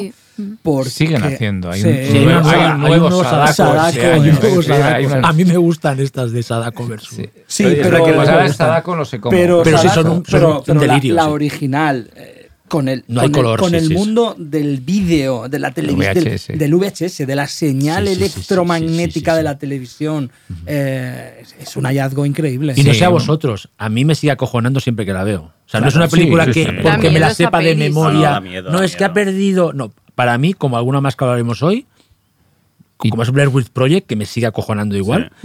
The Ring da igual, eh, las veces que la haya visto, la hora que me la ponga, me voy a acojonar. Y Mm. aunque sepa cómo acabe, y to- no hay, o sea, es tiene una alquimia, ¿no? Por así decirlo, del, te- del, del miedo, para mí de las No, insuperables. luego es un caso que, que, que Nataka nunca brilló al mismo, No, al mismo Darkwa- nivel. ¿eh? Darkwater era una Es película que está buena. bastante Es- También, es se buena, acerca, se Pero acerca. es que lo, pero no lo de Ringo es muy no, heavy. Es un caso de, Sí. de- de- Sí. de- de director que lo acierta, de autor que lo acierta de una manera tan certera con esa película que luego. No, y que crea un modelo además, clarísimo. Bueno, luego. Tal. Y luego. Shimizu hace, bueno, basada en una historia de televisión, el Juon, ¿no? El de- También da que- mucho miedo, sobre todo. Que, la, que bueno, también la han explotado hasta la saciedad, ¿no? Hay ¿Cuántas hay? Bueno, él- él ha hecho el tres o cuatro, Sí, bueno, sí. sí. O más, o más, no sé. Y, pero bueno, y luego, a mí, un de- que no, lo- no, no atrevería a decir que es un derivado de, de The Ring, pero a mí me dio mucho miedo y está en mi lista, es Cairo, de Kiyoshi Sí, de- Kurosawa. Sí, hombre. Que me parece que utiliza muchos recursos del J-horror, del G-horror, Pero en pero una, en una versión Eso mismo. Y- que- y metafísico, y, y sí. tiene momentos de realmente Mm. miedo Mm. cuando los fantasmas salen de la pared. sí, sí, sí, sí. ah, o, Mm. Bueno, es Sí. una película además muy nihilista, muy, muy también jugando con elementos apocalípticos de ciencia ficción, pero que, Es, es maravillosa. Cairo porque ya en sí era- ya en su momento era una mutación del J-horror extrañísima. Sí. Porque va, va- o sea, yo me acuerdo de verla en Sitges pensando que iba a ver pues el nuevo J-horror y pensé, esto me ha fascinado, pero no es, es otro rollo, Mm, es es otro otro rollo. es otra es otra manera de entender, o sea, me pareció como el tío fue capaz ya de, de, de- de ir por libre, como hizo después el tío con Cure, Bueno, que, ahora- que ahora ha anterior, anunciado. Criterion que por fin la edición, la sacan sí. 4K, que, que es una peli conocida, pero que ahora ya por fin que me parece que el tío siempre iba, iba por libre, como que Yoshi Kurosawa, ¿no? Aunque lo quisieron meter ahí, pues es que era, eh, cuando hacía terror era una cosa Bueno, al- sí, sí, alucinante. incluso eh, sigue, sigue estando muy potente Sí, sí, hace una sí, película de terror. Creepy es una película Creepy está muy bien, sí, sí, de los vecinos. Pero el- y luego el, y- y la, la suerte que tiene Ringu, que además tiene, lo que has dicho tú antes, un buen remake. Muy bueno. Y eso le ha dado un poco de, de- de- de buen recuerdo, ¿no? Porque muchas películas han, han machacado con remakes horribles. Y sin embargo, Cairo tiene un remake horrible en, en Estados Sí, Unidos, es ¿no? flojo, Es decir, es flojo, bastante malo. Pero el, sin embargo, la de Gore Verbinski es, Está una- muy está bien. Es muy buena, sí. Es decir, es Mm, una, una adaptación chula. modélica al Total. territorio americano eh, de- de- y quizá el único gran remake de una película del G-horror o de asiática de terror. Y aparte, me parece que es un remake que tiene mucho sentido, Mm. porque realmente convierte una película de nicho en cierta manera en una peli mainstream. Mainstream. O sea, hay un sentido. Y a- para Sí. alcanzar un público norteamericano que nunca vería una peli japonesa Por con los subtítulos y, y por el todo, ritmo y por claro. la calidad de la imagen Mm, incluso. sí, o sea, sí. Sí, con actores, bueno, sí. potentes. Entonces me parece con- una es, es- es casi Una como una traducción. Es como casi Sí, una sí. traducción muy buena. Pero Mm. encima con cosas propias muy eh, chulas, ¿sabes? Sí. La famosa escena del caballo, que es la que Sí, siempre sale. el barco. O cuando ella se da cuenta que la, que la, ¿no? Cuando la maldición se transmite con vídeo, que todo el mundo tiene una tele y un vídeo, o sea, ese plano general de ella en el balcón, Eh. Que da a entender, ¿no? Es que todas estas casas de aquí alrededor tienen una tele y tienen Mm. un vídeo. O sea, el mal, me parece que Gorberbisky encima supo traducir y encima poner un poco aportar, sí. de... Hacer la suya. Que me parece que pocos Bueno, a, a- Bueno, a esa es que- altura. Es que es Gorberbisky. Gorberbisky. Muy buen director, es un directorazo, claro. Somos fans, somos fans. muy fan. Bueno, yo ahora planteo una cosa. o sea, Vale. Yo creo que, en- que siempre me meto en líos, pero lo voy a plantear. O sea, yo creo que en, en el- en la cosa de llegar al terror máximo en una peli hay masters que lo tienen todo mega pensado. Por ejemplo, pues esto James Wan, como Con decíamos Kubrick, sí, antes. o Kubrick con El Resplandor, Friedkin con eh, El Exorcista. Hay directores muy intuitivos que se lo encuentran por el camino, o sea, que plantean historias que están muy bien, pero aparte van tejiendo de una forma intuitiva y consiguen llegar al terror. Y luego yo creo que hay los directores a los que les sale de De chiripa. chiripa, Estoy de acuerdísimo contigo. Y entonces, Casualidad, una, sí, sí, sí. sí. Una de las que salen muy citadas, estoy de acuerdo en que tiene un par de escenas que dan mucho miedo, pero creo que es una peli en la que el horror nace de chiripa. Y es Aterrados, la peli argentina. Uf, eh, Hombre, yo me ha no- extrañado Como no- que ver- tiene dos escenones Sí, sí, que ah, Lo del flipo, niño en ¿eh? la cocina y es la bañera, impresionante. la bañera, o sea, y luego hay una cosa en la cena que abre. Me acuerdo, se- una escena que abre como para coger y de repente hay como manos en. Uf, me acuerdo A mí aquello. la escena de la bañera, o sea, la de la novia al principio, que la bañera se tiñe. No me- que es no como me que la- acuerdo ahora de Y que luego hay una especie de como- ser deforme que está muy bien, que persigue al, creo, al policía, que es una especie de. Oh, que sale era- con- que oh, es una especie de la coche, cosa, que sí, sí, parece un no. bicho de Rob Mm. Bottin. parece- Yo Bueno, disiento. Sí, yo esta tengo Bueno, no mis sé. dudas, no sé. No lo sé. Entiendo lo que quieres decir y creo que sí. Das en la tecla de que existe ese, Ese tipo, subgénero pero igual no es de hallazgos. ejemplo. No sé si es el. no- Mira, eh, a mí estoy me parece- pensar alguno, Son ¿eh? escenas muy complicadas como para que salga de Sí, chiripa, Sí, ¿no? es como. Yo creo que eh, algo debe haber en Aterrados alguien eh, Mm. que tocaba, porque si comparas Aterrados con muchas películas argentinas y iberoamericanas que han estado en ese mismo periodo. Mm. No, no, la peli funciona que flipa. Claro, está sea. muy por encima. Sí. eh, Algo, algo que hay, hay- alguien hay ahí, Sí. o Mm. había ahí, yo no sé si el propio director el guionista, o Ajá. que acertó o tenía mucha idea de lo que era y, y también el impacto que tuvo en general en festivales, en mucha gente, ¿no? Incluso Guillermo del Toro, que le fascinó y de hecho compró los Querían derechos. hacer un sí, remake, o- sí. o quería comprar los derechos para Que a hacer la un vez remake. era muy, muy, bu- muy yauma también en muchas cosas. Sí. Aterrados, sí. Lo que pasa también de hacer un remake de Aterrados es caer en un territorio que hay muchas películas ya Sí. en Estados Unidos, Mm. ¿no? Que la gracia es que sea argentina. Exacto, eso Sí. Sí, eso, es- eso pasa mucho también. La, la escena de la bañera que digo es la, la- Sí, la- sí, cuando sí, muere sí, la sí, sí, novia, sí, o sí, sea sí. que de golpe está como en la bañera, entonces se eleva y va como Lo de un lado a sí, otro, así. me sorprende que salga a la lista, porque es, Pues a mí es una película que me gusta, pero no la consideraría una de las que más miedo me. O sea, no la Sí. Pondría en un top mío. No, Pasa que es no. verdad que el, pero el está momento bien, ¿eh? del cadáver del niño en la Sí, sí, sí, cocina sí. Es, da mucho es ca- miedo, es muy sí. fuerte. Luego también le mete un poco de humor negro y ya como Sí, que que- lo desactiva y tal, pero con Bueno, todo lo de la medium y eso. Es lógico que salga porque es una de las películas que mejor han funcionado en Netflix. En Sí. much- Sí, ¿eh? en- sí, sí. Es decir, es lógico que mucha gente la haya visto también. Es decir, que- Y ahora el director te acaba de acabar la peli nueva, que es de terror también. Ah, mira, eso es guay. A ver si sigue por, el- por esa senda. El Damien Rugna, ¿no se llamaba? Mm. Damien. En Rugna. Eh, otra que ha salido mucho, ya la hemos comentado antes, que era Hereditary, como Mm. peli que, que yo creo que ahí es una mezcla de todo, como de mal rollo, de pesar, por esto que es una peli sobre la pérdida, sobre la herencia y demás. Y realmente para mí creo que incluso Ángel no es tan entusiasta de Hereditary como, como nosotros, pero yo creo que tiene esa cosa iconográfica que decíamos al principio, o sea, la, la- la- La escena de la cabeza. la el poste, decapitación, o sea, eso nunca es lo algo- olvidarás. nunca lo es olvidarás. Sí, es que sí. superable, o sea, de, de todo, de concepto. Por lo que no ves, ¿no? de- O sea, no, no, no olvidas por lo que no ves. Pero está es por es el post. heavy Ya está por el post, ¿no? Él, el, el- el- el adolescente entrando en casa y me, y meto a la cama a dormir. Sí, toda Y después, esa secuencia es esa algo elipsis de extraña, sí. esa elipsis extraña que te deja como que ha pasado aquí. Mm.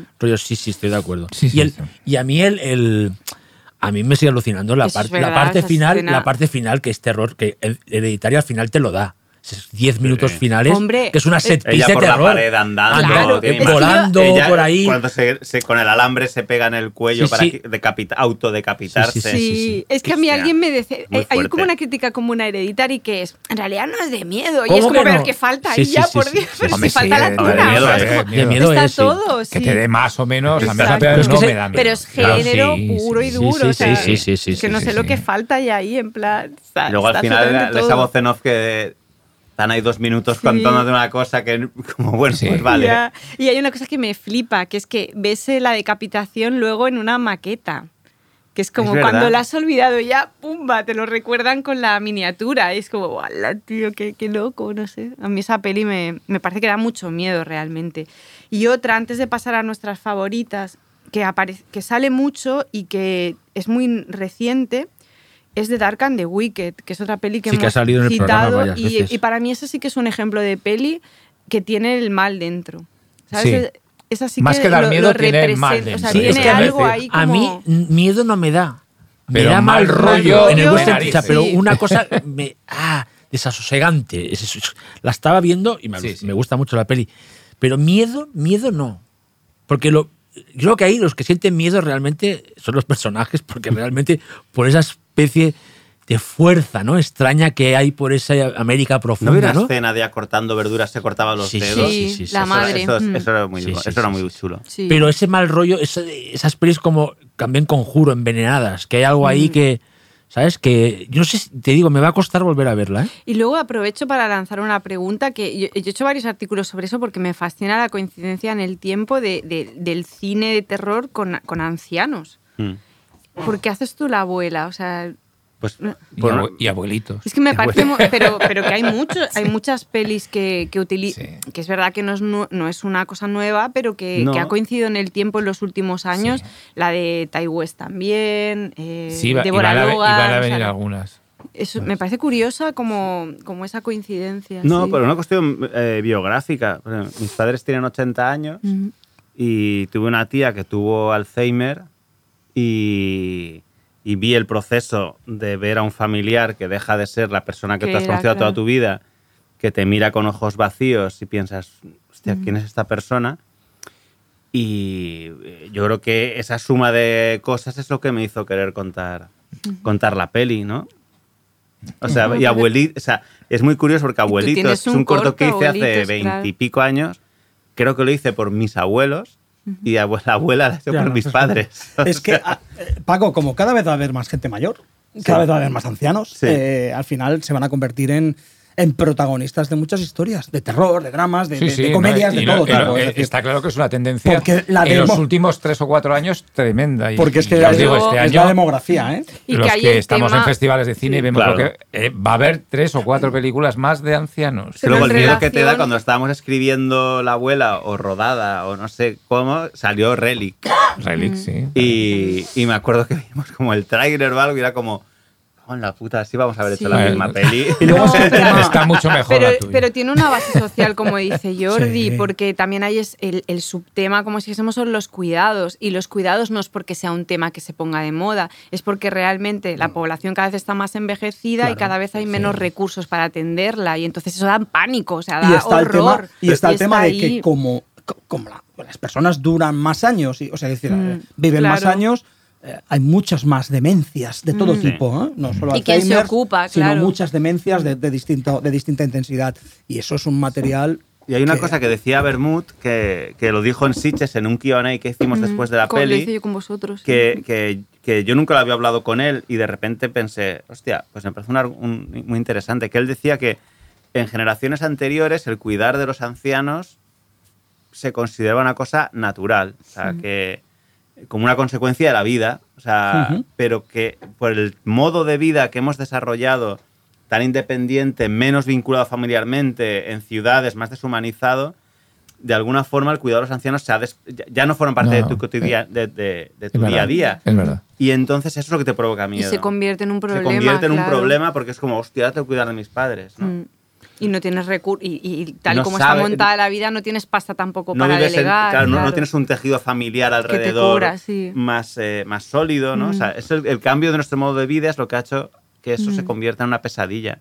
Me, parece- me pareció muy interesante. Y de hecho también, y apa- aparte de ese tema, yo creo que la abuela planteas un tema que está también en la peli de Ty West en X, que es la cosa está relacionada con lo femenino, ¿no? Como cómo se vive el, el envejecimiento. Sí, y volver a el- ser joven, ¿no? Sí, Atra- pero sobre todo aplicado a los personajes femeninos, que es verdad que la presión por la belleza, Por la belleza, y por sí, la por la juventud belleza es física, muy sí, heavy sí, y que el envejecimiento de una mujer y más un personaje que se supone que tiene un pasado de mujer muy guapa y aparte no es, no es como casual ni por parte de Carlos ni, ni tuya de que este personaje femenino sea una modelo también, Mm. o sea que ahí hay un juego de espejos también muy, Claro. muy interesante que de alguna forma también plantea Ty West en X. Me guste más o menos, a mí me gusta mucho hasta el punto de utilizar a la misma actriz, a Mia Claro. Goth, para hacer del personaje joven y de la Sí, sí. abuela. Que yo no me di cuenta hasta. Yo pero lo tampoco. contaron luego, ¿eh? Sí, Yo porque yo vi tampoco. fotos por ahí. Y entonces luego. lo, Mm. lo que sí me di cuenta es que no me gustaba el maquillaje. Pero es que es una de las y claves. ¿eh? pensaba, Claro. pero ¿por qué hay una, por qué era ¿Por qué maquillado de vieja a una de- actriz? Mm, Yo también. eh, Entonces no sé. Yo, ¿Cómo, tío? Porque es la misma. ya, pero pues yo como ¿qué- Paco, ¿cuál es la gracia? dos Si tontos no- muy tontos. Es que la gracia yo no se la había toda película, pero A bueno, aparte A mí de eso, me A mí me gustó A cosas. A pero esto, por ejemplo, me pareció una cosa súper arbitraria y que no tenía ¿Has visto sentido. The Taking of Deborah Logan? Esta es la que... Empecé, pero Esa da me daba miedo, miedo. ¿eh? Sí, pero me daba Pero es un ¿eh? ejemplo de cómo cambia el paradigma de que la- el, el- el tema de posesión siempre estaba muy referido a chicos o chicas Jóvenes. jóvenes, especialmente chicas jóvenes o niñas, y aquí es eh, una mujer mayor. ¿no? Y Es- también mete la movida del Alzheimer, Alzheimer. porque hay un punto que no sabes que es, hasta que ves que no, que, Sí. que está eh, poseída, ¿no? Pero hay un momento ahí que se baraja la posibilidad. Es de una hecho, van a película que rodar da- el documental sí, por y eso. aparte es que una da muy sí, sí. mal rollo Y también. es una ¿eh? película que ha conseguido que algunas de sus escenas sean virales. La, de, la de ella comiéndose la cabeza de, de- de una niña. O sea, es, Sí, sí. es un meme, es que es un, es un, es un, ya ves un GIF que aparece Sí. Mm. cada X tiempo alguien. Sea, una película que es, eh, es una película que me gusta, pero no deja de ser una película. Está muy bien, ¿eh? Sí, esa está muy bien, Muy pero bien. que no es una de las Pero una grandes película que además, no películas. sé, mm, con muy poca distribución en su día. Es decir, una película Mm. que se nos estrenó en cines en España, por y ejemplo. estaba producida por... por Brian por- por- una, una empresa sí. grande y por este Y por Bryan Singer, Bryan ¿no? Singer Mm. y Adam Robitel que a- luego se ha metido mucho en la Sí, industria Escape ¿no? Room, Es sí, decir, es un buen director. que está metido, bueno, se ha metido en los escape rooms espero que escape algún día pero el pero, pero bueno que ha conseguido ah, llegar a- a- a- al cine Sí, sí. más mainstream no incluso Os digo las tres más votadas. De Venga. 3 a Sí, 1. De 3 a 1, venga, bronce, ¿no? La- el bronce es para Lake Mungo. Que estoy de acuerdo en que de hecho la hemos vuelto a ver. Sí, yo la he he vuelto a ver hace sí, poco sí. y, y está bien. La 2 es El Exorcista, que, Que la hemos comentado. mucho. Y la 1 es Sinister de Scott Derrickson. Aparece No como la más. Yo quería hacer un apunte con Lake Mungo, con esta idea de, de las pelis que parece que llevan el terror dentro y se convierten como en pelis malditas, que me parece muy, muy curioso que este tío haga esta peli en 2008 haga y no más. vuelva a hacer Sí. nada más. Sí, Una si- peli sí. que, le ves ahí Como, como... si estuviera Bueno, maldita es que ya sí, ¿no? Vaya- a lo de Taker of Logan, es que es una película que- y no la vio nadie en su momento. Es que fueron películas que con el afortunadamente demuestra que hay un circuito después Mm. que funciona de una manera muy diferente, bien a través del- de, de la- de los que aún o ven o compran Blu-rays o ven plataformas o van a algún o de alguna manera descargan las películas, pero sí que tienen una segunda vida más allá de sus estrenos oficiales, porque Play Mungo ni Deborah Logan la vio nadie, Nadie. en su momento. Eso es el verdadero cine Ni de siquiera mucho en festivales, ¿eh? fíjate. eh, te ¿Lake digo. Mungo estuvo en Sitges? No, No. no. Pero bueno, y luego pero sin embargo se convierten en películas, Películas de culto, porque sí. se ven de alguna manera. Ven, boca a oreja, ¿no? sí. Eso es, eso, es- eso es hasta es una buena noticia, ¿no? Ah. De que hay un, una circulación para las películas. Y aparte, Lake Mungo, la idea esta de que, como. creo que no me equivoco, ninguno de los actores es fa- se ha hecho famoso. Pero es Son todo- fuerte son- lo son bien actores- que están Sí, sí, no, no, pero o son actores como que son caras no conocidas. Sí. Entonces, como no han, nunca se han convertido en actores renombrados, la ves y siguen siendo los mismos desconocidos para ti. ¿Tú la has visto, Paco? No la he visto. Es Pues- una especie, es un como un true crime, pero con elementos sobrenatural, sí. sí. pero como Sí. con códigos de true crime, o sea, Totalmente, en todo, en sí, la sí, forma sí, en la sí, que está sí, sí, sí, sí, sí, planteada. sí. Pero tiene sobre la desaparición de una chica en un lago y es como la- la- crear toda la leyenda en torno a qué es lo que ha podido pasar, utilizando mucho con las imágenes, con las apariciones en imágenes grabadas y, foto, y fotografías fijas. Y no sé lo que tiene la peli, que la ves y dices, bueno, no inventa nada, de hecho coge muchos recursos del true crime previo a, a la- a toda esta moda actual. Eh, tampoco inventa demasiado a nivel de tratamiento de imagen, de, del juego con las imágenes, las apariciones fantasmales y tal, pero hay algo en ella que hace que dé mucho Sí. miedo. Sí. Hay algo como perverso en la relación Que entre creo los que no está en ninguna plataforma. Creo No que miré No, en ahora salido- ahora salió si Blu-ray. Yo en- en tengo, Europa. yo tengo anterior, un DVD anterior. Sí, sí, pero la- Pues está editada. Está Sí, editada. se Sí, puede está, se puede Y ahora conseguir. ha salido una, edi- una edición coleccionista en, esta, Sí. en, en Inglaterra, o sea, zona, zona nuestra, Mm. que tiene una cuentaza inhumana. Porque es una película que está editada en Blu-ray, pero tampoco tenía una edición así. No es una película que, que- bueno, que, que ha conseguido un, un reconocimiento tremendo en los últimos. De todas Y maneras, todos son actores no cono- Eso, Mucha gente eso- piensa que es un tru- que es una peli, que es un documental real, porque están tan bien Sí, sí, que sí, no sí, te lo sí, puedes creer. Sí, o sea, sí. no hay ninguno que patine un poco, no hay ninguno que digas es un actor. De todas O sea, maneras, son todos de ese- supernaturales. cuando yo- en el nuevo visionado, ¿no te pareció que todo el trabajo que tiene de esta imagen, entre comillas, la manipulación, es muy, es muy interesante? ¿eh? La idea que hay ahí, Sí, o sea, de, de- de que no puedes confiar en una imagen y cómo una imagen que te parece que es sobrenatural no lo es y después sí que lo acabas. Hay un juego ahí con lo que, No lo que ves y no, que, y no ves Está en una foto, en una grabación, ¿no? En plan, esto es fiable, esto no. Y mete después al final una parte muy pequeña de fan footage con Mm. un vídeo, no te diré de que, es, que, que está grabado en un móvil. O sea, me parece como- mucho más compleja, pero igual él no lo sabía, el como director con que ideas estaba... muy perversas Sí. de que las de- lanza de golpe hay una perversión y dices, uy, esto está muy mal rollo, pero tampoco lo desarrolla Y demasiado. luego es un poco Twin Peaks. Mucho, Cuando se habla de la, de la sí. vida De la niña, privada sí. de la niña. Es como... Pero yo creo que... Es Twin Peaks, fuego, fuego camina Sí, conmigo. y, o sea, y de hecho peli. yo creo que este es un caso de un tío que no sabe muy bien lo que está haciendo el director y los guionistas y le sale esto, no diré de chiripa, pero sí, porque Blair Witch, aunque me vais a igual me matáis, yo creo que hay mucha suerte ahí también. Bueno, Unos tíos mucha- que dicen, vamos a grabar son, una- son películas muy Eso, intuitivas. son- parece, voy a hacer ¿no? una película. No, eso ese estudiantes es el ejemplo universitarios. máximo de película en el momento apropiado. Eso. O sea, eso marcó un antes y un después. Y muy bien comunicada. Sí, sí. Empiezan con la cosa de la leyenda de si es real, no es real. Es como el primer internet, ¿no? Sí, También. sí, Sí, se creó todos El- mecanismos de internet que a la gente se Pero, lo- se lo pero tragó cuando ellos de la hacían, manera, pero ¿eh? cuando ellos la hacían, no tenían ni idea de que iba a ser. O sea, Pero es gente muy, es, pero brillante. todo lo relacionado con el proyecto de la Bruja del Blair, yo creo que es historia. Es Sí, historia Totalmente, estoy de acuerdo, eh, estoy de Y- acuerdo, Y, eh. se va, y se va, y Sí, se sí, sí. seguirá y luego hablando. no han Y el plano del tío de espaldas. Eso es, Eso, bueno, es que yo la- eso para mí es insuperable. hubo también ahí una operación de marketing tremendamente bien organizada. Sí, sí, desde sí, su sí, fase sí, en sí. Sundance, que se vio las primeras reacciones, y luego cómo se preparó el estreno veraniego, que fue eh, primero en Cannes y después en, en el, en, en- en el, en el verano de grandes estrenos norteamericanos en, en- en las salas. Y cómo se fue preparando, ¿no? Es decir, porque fueron, había ahí detrás Artisan, que en su momento era el A24 de la Sí, época, un poco sí. Qué bueno que lo preparó muy bien todo para con mucha- mira- porque vieron el potencial Sí, sí, y lo sí. que decís, el momento oportuno para hacer esto. Y vieron, y yo creo que la clave fue el- las reacciones en Sundance y luego que se mantuvo muy bien, que entonces se podía el secreto, un poco el Claro. eh, que Lógicamente, se- ahora sería imposible, ahora sería imposible. no, me acuerdo que estaba con Alex Gorina y la vimos en una en- de noche y salimos muertos de miedo. Incluso- Y no incluso- sabíamos por qué, pero Claro. nos dio mucho miedo. Incluso después de Cannes se mantuvo el secreto, porque Sí, yo sí, hasta sí, que sí. no se estrenó, que Yo la vi en Sitges, que, que la trajo Era otro momento. Lauren, Lauren, pues, sí. Era otro momento. eh, era otro momento. que también totalmente. sigue funcionando muy bien porque apenas tuvieron carrera los tres actores. Es Y la ves ahora y sigue. Bueno, a mí me sigue. A mí el fi- me sigue acojonando y el, final plano me sigue acojonando. Pero es que me da igual, la puedo ver hostia, 25.000 Es veces. la, la Pero el hecho de que sean, sigan siendo actores Desconocidos. Da más yuyu todavía. Porque como el fan footage, aquí lo hemos hablado, pide algo de que tú, tú tienes que querer meterte ahí. Pide una predisposición al, al- al- al- al espectador, que eso va mucho con el terror en general, ¿no? Voy a pasármelo bien.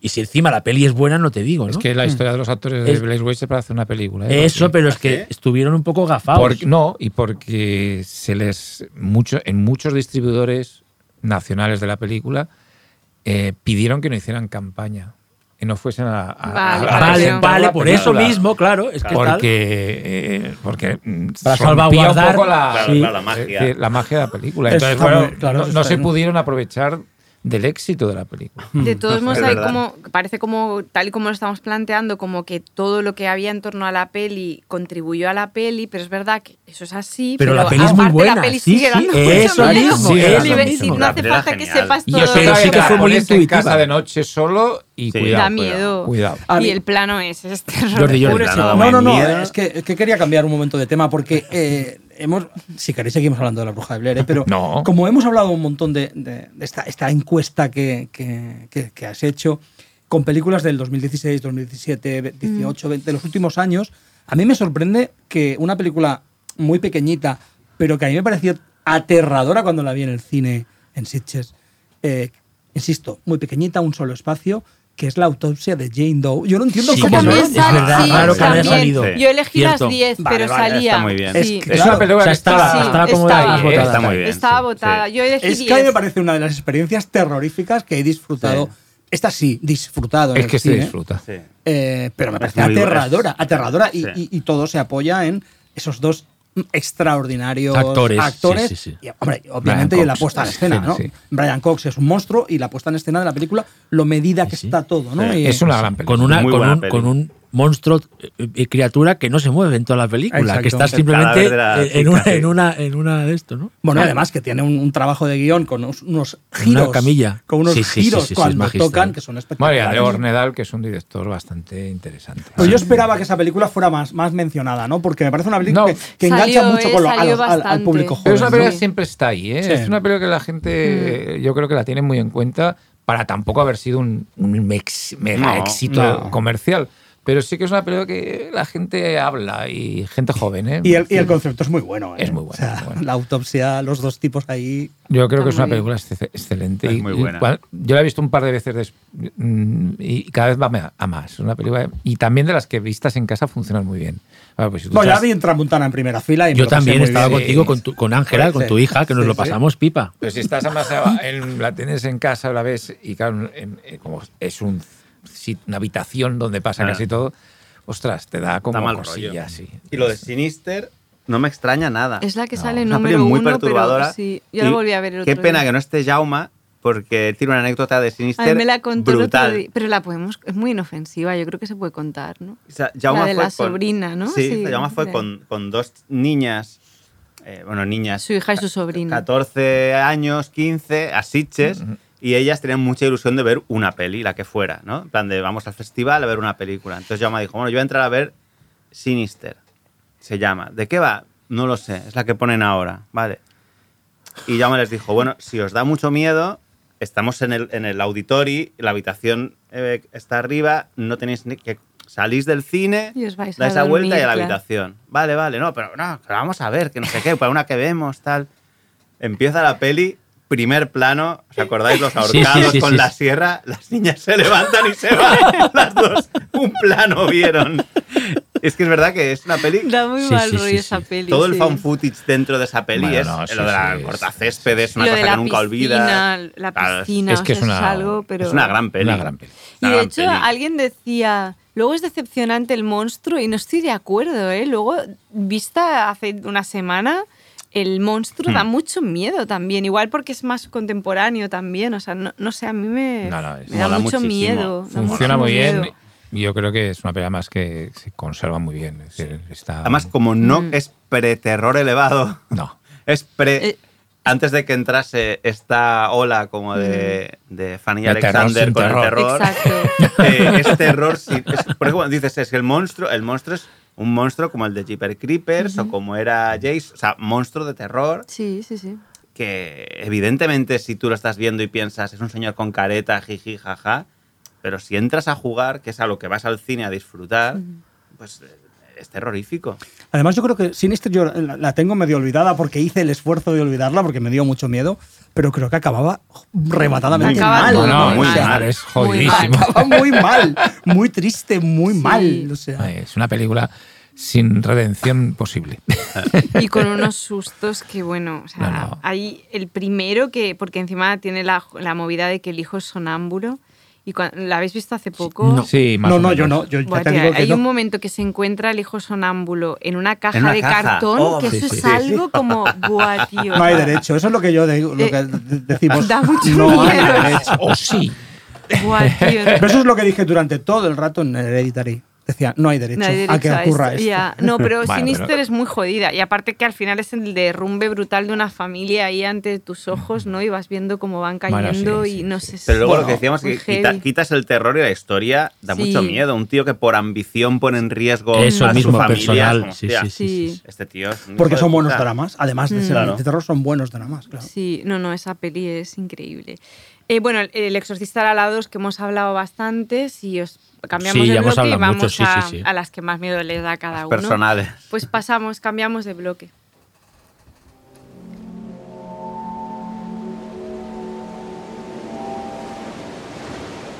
Sube la marea nocturna en Radio Primavera Sound.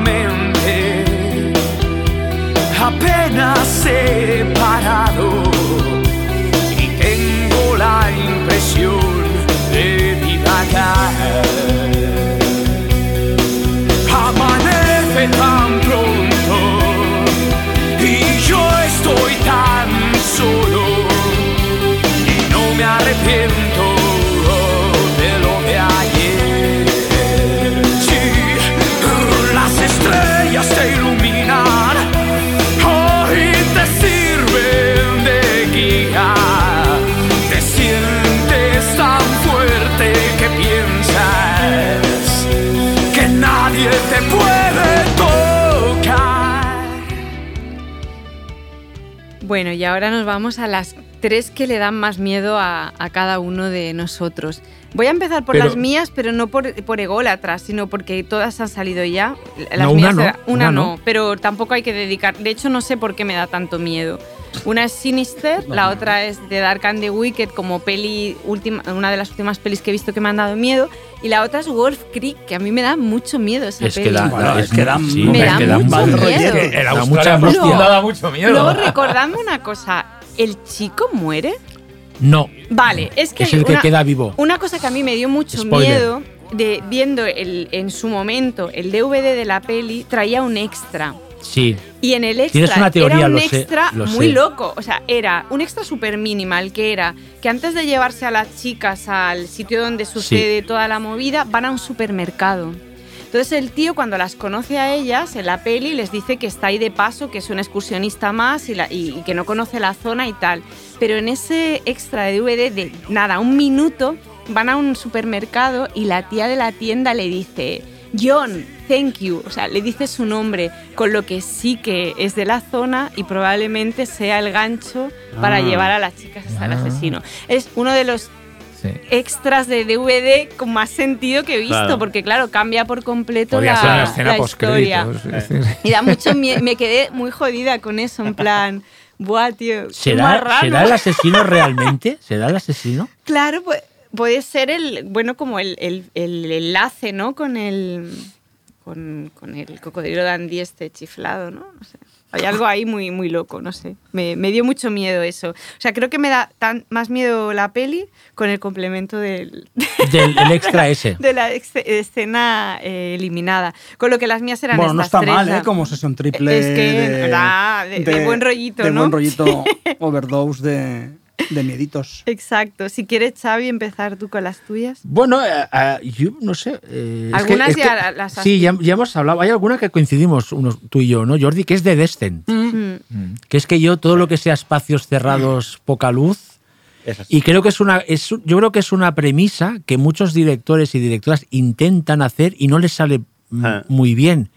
Y, y es una rara, un raro ejemplo de que te salga perfecto. Sí. que tú sientas, que te transmita exactamente la angustia que tienen ellas de estar ahí dentro. Primero, cuando se intenta, a veces se quedan escoradas o se pierden, no pueden pasar por las botas, y después cuando encima hay unos monstruos rarísimos, ciegos, calvos, me parece un ejercicio de estilo magistral de, de la Neil de A Marshall. mí este, este la concepto del survival imposible, es decir, no van a sobrevivir. Eh, la trama es el, el survival, es decir, es- vamos a ver los esfuerzos por sobrevivir de estas chicas, de estas mujeres, pero es imposible que sobrevivan, con lo cual, bueno. Y tiene una, una imagen, la de la primera vez que se ve el monstruo con la cámara aquella de nocturna, que está como agazapado ahí. sí, Aquello es. Es muy heavy. Es muy brutal heavy. esa Sí, peli. sí, estamos de acuerdo. Y aprovecho para decir siempre que es la única peli realmente buena que ha hecho Neil Marshall. No estoy de acuerdo, o no estoy de acuerdo. basta Ya- ya, no estoy de acuerdo, basta no estoy de acuerdo. La Bueno, única buena, realmente buena, buena, buena, es esta. quizás. Tiene más. Su mejor película con Es su mucha, mejor película. diferencia. Pero hace- hay películas del que me hacen gracia. A mí Doomsday me hace. A mí también. Me gusta. A mí es que me gusta. Y Pero, Centurión yo estoy Pero con. Desiree, o sea, una cosa es que nos No, hagan después de gracia. esa peli es como- Una cosa es que nos hagan gracia y otra que sean realmente buenas. Para mí son realmente buenas. Doctor es realmente buena. Doomsday es realmente buena. Y Hellboy Hellboy es es realmente A buena. la altura de. A mí a Centurión altura me parece de- una buena de- película. de Destin. Centurión. A mí, a mí- a mí me gustó. A mí ¿Sabes? Centurión Me parece una gusta. buena no- película. no Es a un de survival Destin. No. imperio Bueno, romano, quizás en, Dexter en es Britania. Es, es maravillosa. Dexter es la mejor, pero yo creo que tiene ex- muy buenas películas a- Sí. atrás. o sea, y, creo, Sí. y todavía creo en él. Es que a mí de Reconning hasta Y me hizo algo de es gracia. como Bueno, Castellari Xavi, de, Dexter, vamos, apocalíptica, Es eso, es eso. hecha con más pelas. Es me mola mucho. ¿Qué más? ¿Qué más? A mí me da mucho miedo la niebla de John Carpenter. Claro. Claro. Como ese cuento clásico de terror, ¿no? De, de- de hoguera, ¿no? Que hemos dicho. Y esa, esos, esos zombies eh, marineros que aparecen en la niebla. Es una película que me.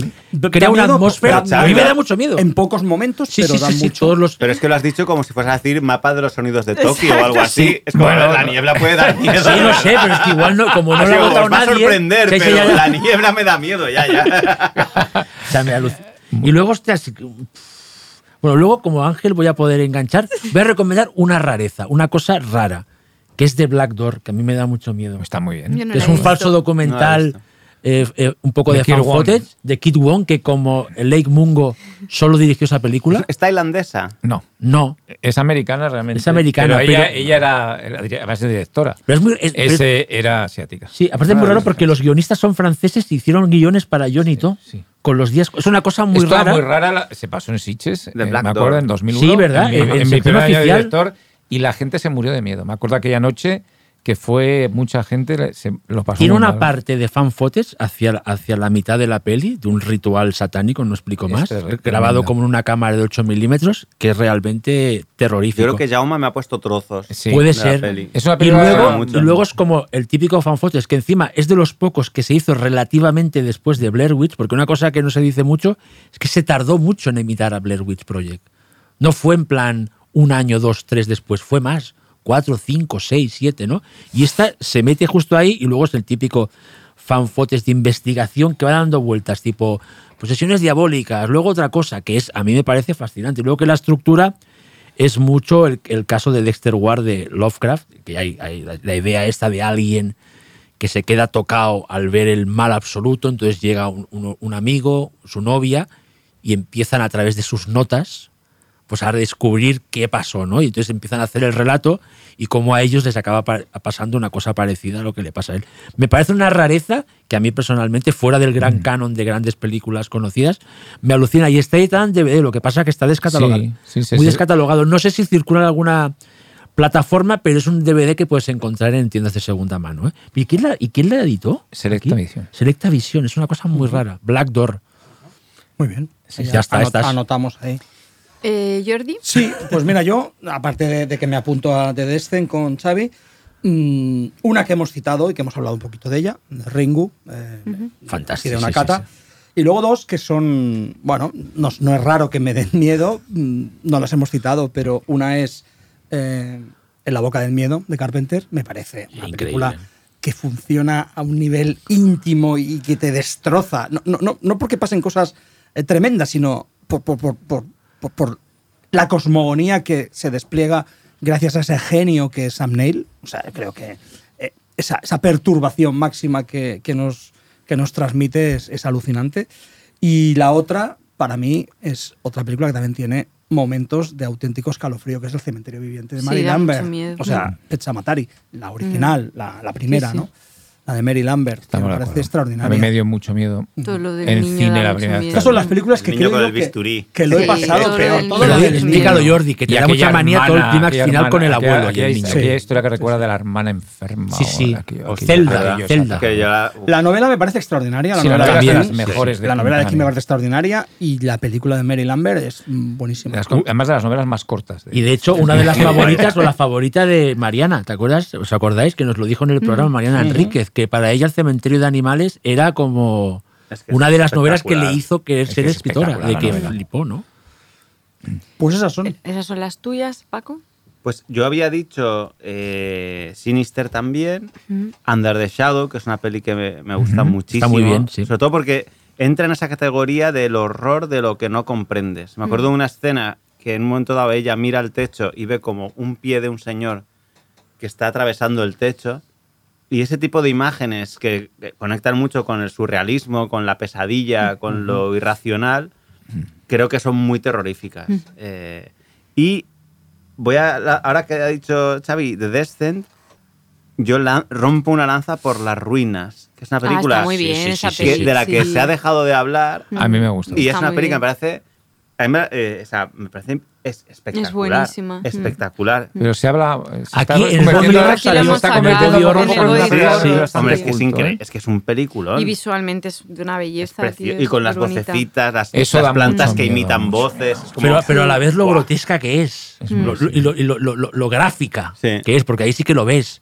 Todo el declive este, ¿no? Está Es muy bien A mí esa peli me gusta muchísimo, muchísimo. O sea, no sé si es la. Me da más miedo la posesión de Zulavsky que esa. Ya que esa. mm. Pero. Es que luego hay esta, esta cosa que no nos va a dar tiempo de abordar, que son eh, momentos de auténtico terror en pelis que no lo son. Claro. eh, la posesión la puedes meter ahí, pero por ejemplo a mí me llamó la atención de que un par de personas me dijeron gritos y susurros de Berman. No es que Bueno, y realmente, Yo, la- Fanny Alexander. yo iba La a poner del lobo es- entre mis tres claro. películas de mayor que he pasado más miedo en mi vida, Gritos y Susurros. Por es que- Y Es- no es si una me tienen peli que como decir, de la más género. O la hora del lobo, ¿no? La hora Pero del lobo. más Sí, pero en esa y toca ma- sí que tiene como verdad, ¿eh? una cosa más fantástica, ¿no? Como que la acerca más al género, aunque es verdad que Ujú. Yo Gritos y libre. Susurros no la he vuelto a no he podido volver a verla. Es que da, da yuyu. Da mucho Y, miedo. y Mystic, ¿cómo se llama? Mystic River, que es Mm. como Black Phone, un poco, Sí. lo de secuestro de los de niños. los niños, sí, sí. que es- empieza como una peli, eh, luego Mm. va Sí, por sí. otro lado, por el policíaco, por el que Pero lo- se, y se permite a imágenes de terror, ¿eh? ¿no? La Sí, sí. imagen está del crucifijo con él en la habitación, o sea, como que hay una cierta iconografía ahí de es verdad, terror es, muy, también. es muy buena. Mm. Para otro lo podéis hacer. Sí, lo de verdad. Exacto, lo Películas de que son de terror terror, en pelis pero que no son miedo, sí. teóricamente de terror. Sí, sí. Te he despistado. Habías dicho Sinister antes, Under the Shadow. Y Las eh, Ruinas. Y The Lords of Ruinas. the Sa- o- The Lords of Salem la A citaba los antes of Salem también. porque es muy, muy perturbado. Y luego ya, cosa personal, personal, de experiencia, eh, no por falar al Señor de los Mm. Muertos. Porque la vi de pequeño en lo de Chicho, cuando yo Sí, tendría ocho años a lo mejor, y además me provocó un terror que traspasaba la película, porque había el primer zombie que aparece, que es un señor con barba, al que llaman Guthrie, y yo entendí Garci cuando era niño. y barba, Guthrie, yo siempre, o sea, siempre que sale José Luis Garci en la tele, recuerda- empresa, Te tal, viene- me daba miedo. te viene Fernando porque Gilbert, pensaba, te o sea, viene- me acordaba de la imagen del zombie aquel que aparecía. Y me daba mucho yuyu. Entonces, para mí, Gar- tardé muchos años en poder ver a Garci como Mira, un humano no no profanar- No, ahora ya. Sí, sí, Lo mira, no profanar da tanto miedo porque están tan bien diseñados y creados los zombies. O sea, esa- ese Sí. pesar que tienen que parece. Yo les llamo unos zombies melancólicos. Sí. Y que son ¿Sabes? zombies organizados Con esos- inteligentes. Sí, sí, con esos Es que da ojos miedo estrellados. peli, ¿eh? Esos ojos estrellados Y que luego tienen. da, da miedo por la las morgue, o sea Sí. que un poco sí, lo sí, de sí, la la la, la cosa de la morgue como espacio da muchísimo Bueno, es que ese, miedo. ese, cli- que ese clímax está antes de la- del final. O sea, es un clímax que está a la hora o algo así. O sea, no es el clímax final. Fíjate si era bueno Jordi Grau, que esa escena que otro director se la pondría la última, la pone por, por, la, por la mitad. Bueno, es tío. que el final, final también tiene. Sí, no, no, el también- final es alucinante en él. Por eso, por eso. Sí, que aparte Jordi El final que es como un epílogo, hablando de, de hablando hecho, de ¿no? hablando de los miedos personales, la escena en que a ella a- a- cuando están escapando de la cripta y la- a ella la cogen de los pies Sí. viene de que su- a- la madre de Jordi Grau le decía que si se portaba mal cuando fuera a la cama vendría alguien y le cogería de los pies. Hostia. Y el tío lo metió un rollo ahí en una, en una escena, pero que me parece algo chulísimo, ¿sabes? Que el tío después lo utilizaba un poco para exorcizar sus miedos infantiles, ¿no? Y luego Ángel, mm, algunas ya han, han aparecido, o sea, eh, Cairo de Kurosawa, hemos Sí, hablado de ella, de Blair Witch Project también, eh, de Tiburón también has- Sí, lo has sí, comentado las- antes, ya. y las que no han salido son Down of the Dead de, de George A. Romero y La invasión de los Sí. eh, Body Ultracuerpos, Snatchers, sí, la de de Kaufman. Kaufman, que es Yo alucinante. además la vi ayer otra vez para ponerme al día y lo pasé fatal. Es una película que cuando la vi por primera vez, también en un verano raro, en el- un cine que ya no existe de Barcelona, me dio, un- me dio miedo, sobre todo una escena famosa que hay con un perro, eh, no diré cuál, Oh. pero sobre todo la capacidad que tiene Philip Kaufman en convertir una historia de ciencia ficción, un relato clásico de la ciencia ficción de, de Jack Finney y una película muy icónica de la ciencia ficción de los 50 sobre la paranoia, sobre la, la Guerra Fría y el, y el terror comunista, etcétera, en una historia de terror donde se va abandonando un poco el elemento de ciencia ficción y da miedo porque te plantea los mismos escenarios normales, es decir, la ciudad de San Francisco, la cotidianidad de cada personaje, y luego esos mismos momentos, cómo se van transformando en algo inquietante por la transformación de la gente en pequeños detalles, ¿no? Y eso es aterrador. Y luego elementos icónicos, el grito, eh, el- la sensación de que todo está cambiando para mal y no lo puedes evitar. Es eh, hay una, una especie de terror cósmico, una película Totalmente. que además tiene esa introducción de que se desarrolla en el planeta de los ultracuerpos que van huyendo por el espacio, porque ya lo dice luego uno de ellos, venimos de un planeta moribundo y hemos viajado por el universo buscando un refugio. Y es, Qué detalle más de serie B pura, Sí, ¿eh? Pero lo vi que inicio, ¿no? funciona. Y luego la peli Y luego la puesta en escena, la puesta Sí, escena, hay momentos que, que- que es maravillosa del- y te produce realmente escalofrío. Es un momento en que Kevin McCarthy, el protagonista de la primera película, aparece haciendo un guiño y se va y vienen un montón de gente detrás, corriendo y gritando. Y, y- y el- hasta Donald Sutherland se pone, ¿qué está pasando? ¿no? Porque es cuando se ve que algo está pasando. Hay pequeños detalles que en toda película dices, va, el, el- el Robert, Robert Duvall, Duvall eh, haciendo de cura el cameo que, que los mira, que los mira. y va- Sí, sí, sí, hay sí, todo en toda la película, pequeños detalles, dice, está pasando algo chungo. Y hay un señor que va corriendo por la calle gritando que no sabes por qué.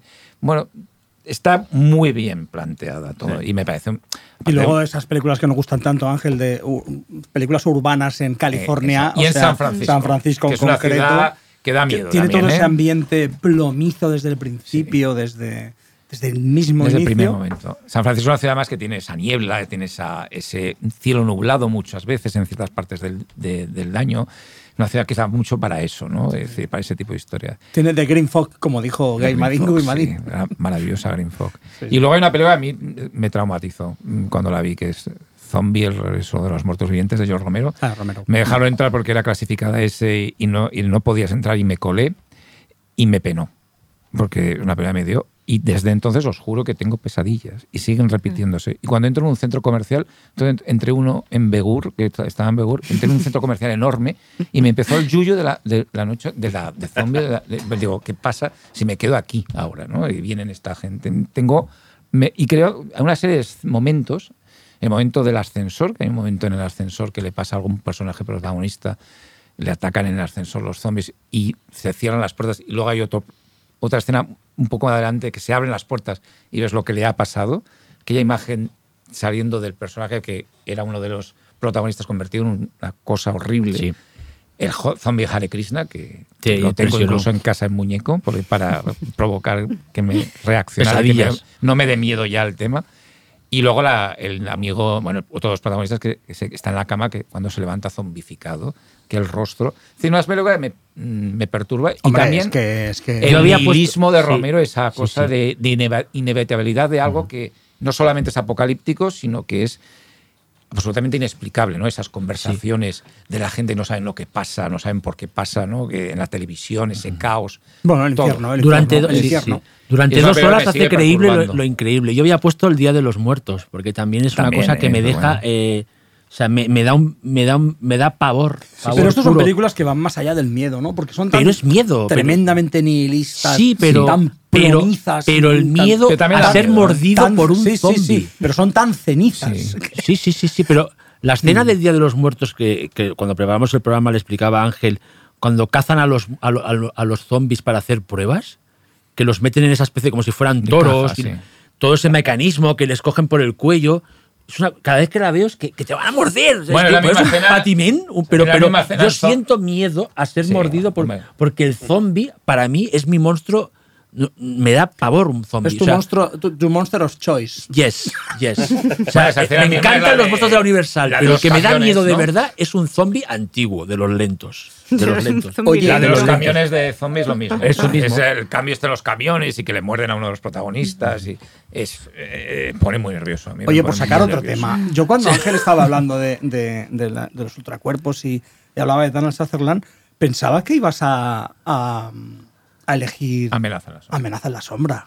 Que es una película funesta. No sé si da miedo, pero Yo- es funesta. A mí es una triste, peli que, ¿no? que Que- yo en, en- en el libro lo explico, que es una, peli, una de mis pelis favoritas, pero dejé de verla cuando murió mi padre. Claro. No la puedo soportar. Es una peli que para mí es como mi, Un de mis favoritas, pero de- no de esa puedo sensación verla. de perder O sea, a es alguien como una, una peli, pero a nivel de terror, o sea, Sí, sí, y, y yo es- sigo, de- a- aparte de una peli con un mood muy muy jodido, o Sí, es sea, el y mood, que es tiene que mood. ver con la Sí, sí, pérdida. yo creo sí. que ninguna peli ha contado la pérdida de un ser querido como esa. Eh, yo defiendo a muerte ese final que está en esa frontera entre lo grotesco y lo terrorífico. Me parece una obra maestra absoluta el- el- la revelación final. O sea, el momento A mí de- también. A mí, A mí también, a mí yo no tengo ningún problema con, Luego con tiene el final. aspectos formales que son alucinantes. Mm, Es decir, esa una- peli es una algo- película acuosa y, al mismo tiempo Y es como, po- como posesión en el sentido de esta Sí. cosa de pelis que, que, que de verdad que yo que siempre lo digo, o sea, cada vez que ves esas dos pelis parece que han decidido por su cuenta reordenarse las escenas, o sea, Sí. siempre son como pelis distintas y nadie ha hecho nada, no es porque haya 20.000 montajes de la peli, o sea, son pelis que para mí sí que tienen algo y me pasa con Arrebato de Zulueta, lo he dicho muchas veces, que hay como algo misterioso Sí, como si fueran cambiando las piezas, ¿no? esotérico, Como si fuera un de puzzle de estos. se- ¿verdad? Yo creo que lo habíamos hablado, a mí me pasa en la vez que salida veo de posesión. posesión, Sí, cuando en lo Sitges lo hablamos. hablamos, sí. Dices, ¿esta escena existía? De O sea, yo hecho, esta eso no sale he en el libro No, y no. no me atreví a citarte por si no te molaba parecer citado así, pero fue una conversación con mi amigo Marpiñol, tú, yo y no sé si estaba Carlo también hablando de eso, Sí, como de- que pero de esta golpe escena no estaba. no Y- estaba. Y, falta algo, no sé, es- Sí. es verdad. Y que- en cada uno,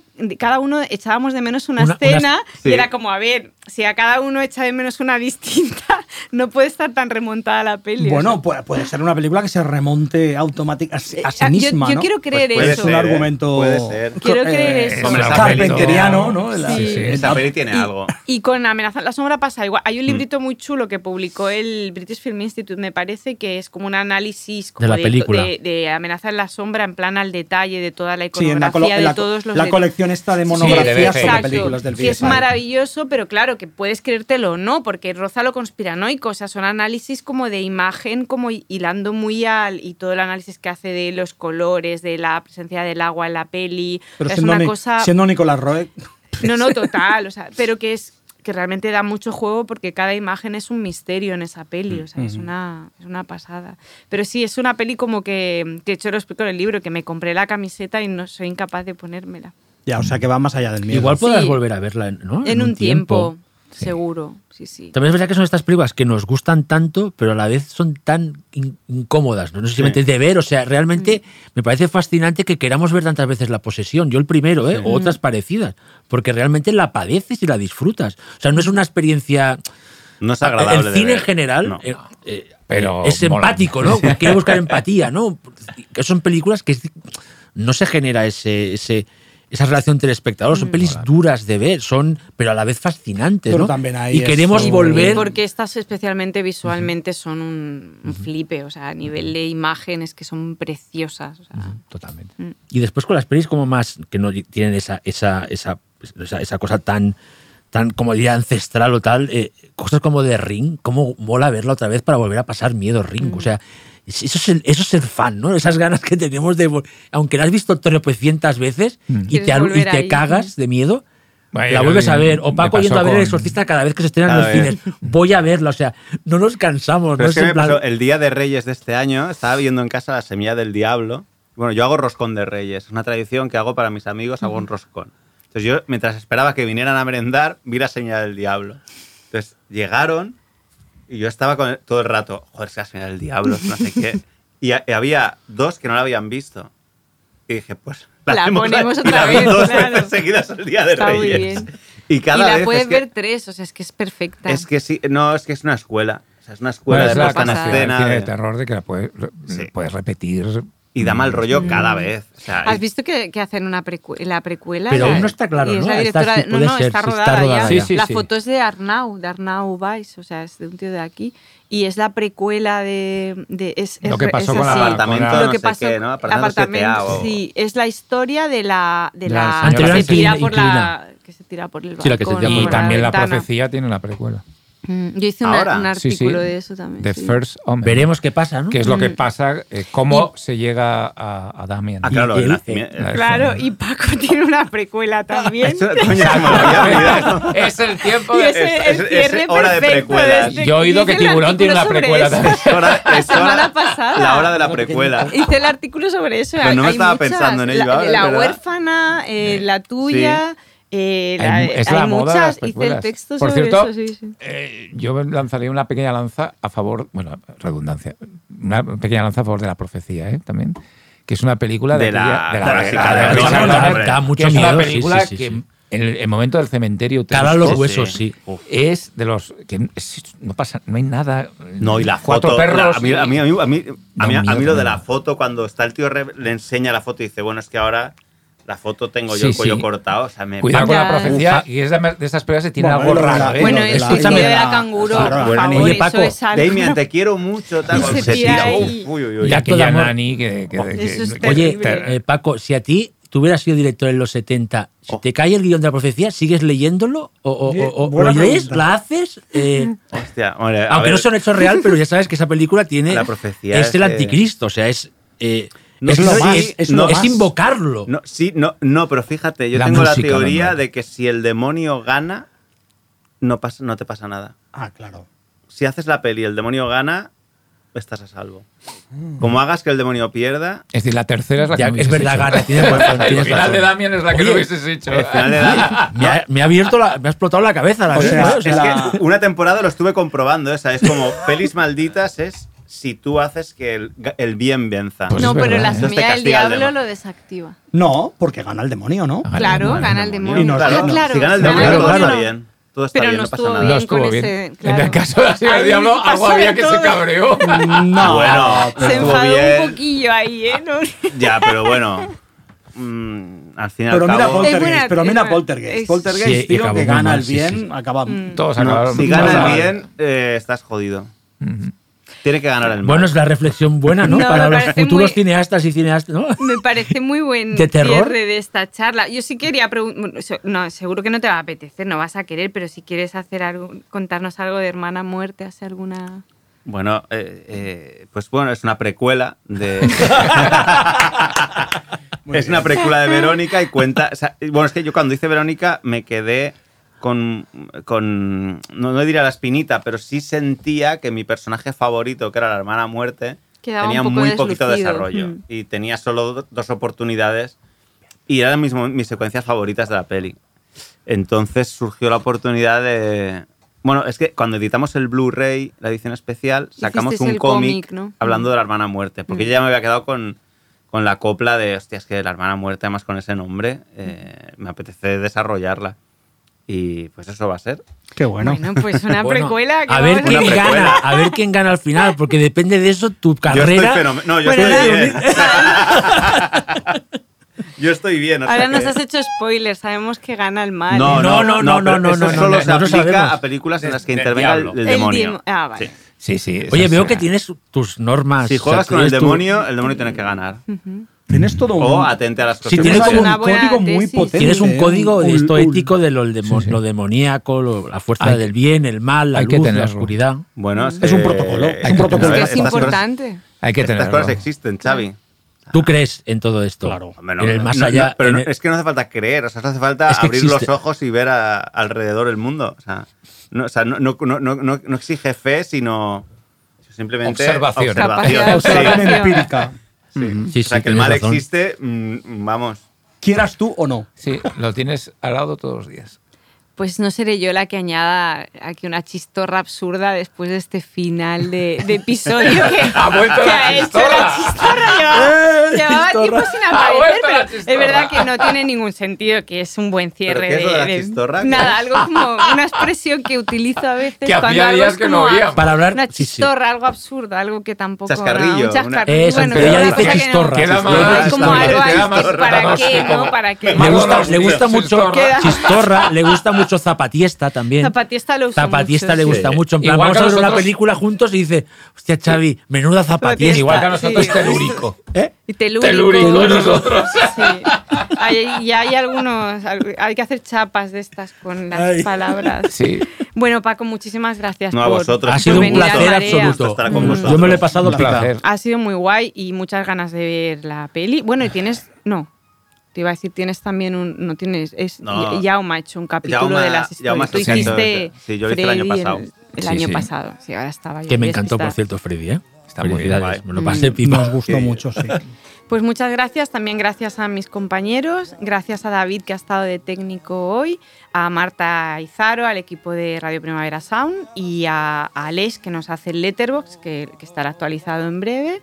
Y, y no A me olvida nadie, a oyentes, a nuestros ti, oyentes, A ti, Desiree, otra a mí vez. misma. Has hecho una gran conducción y aparte el momento hoy de la mano para que bajaran el volumen y empezar ha sido especialmente suave. Cerca como de la danza contemporánea. Ha ya, sido muy bien, sí. ¿eh? orgánico, como ¿Verdad? dicho, ¿sabes? Cada vez más fin David se parte. plan- El técnico dice, David, que se el, el parte. técnico plan ridícula.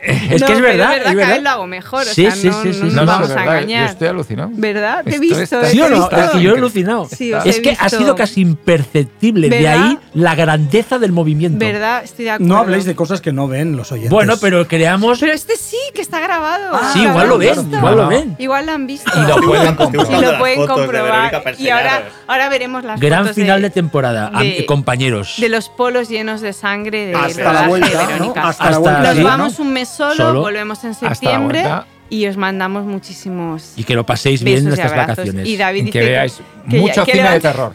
Dice, venga, va. Y ahora con esto cerramos ya el episodio ¿Eh? de hoy.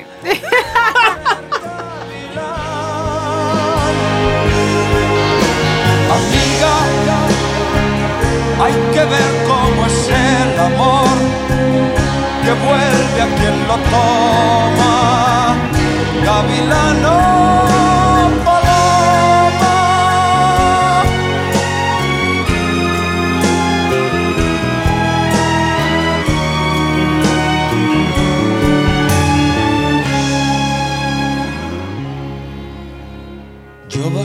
cremallera Radio Primavera Sound. Proudly presented by Kukra.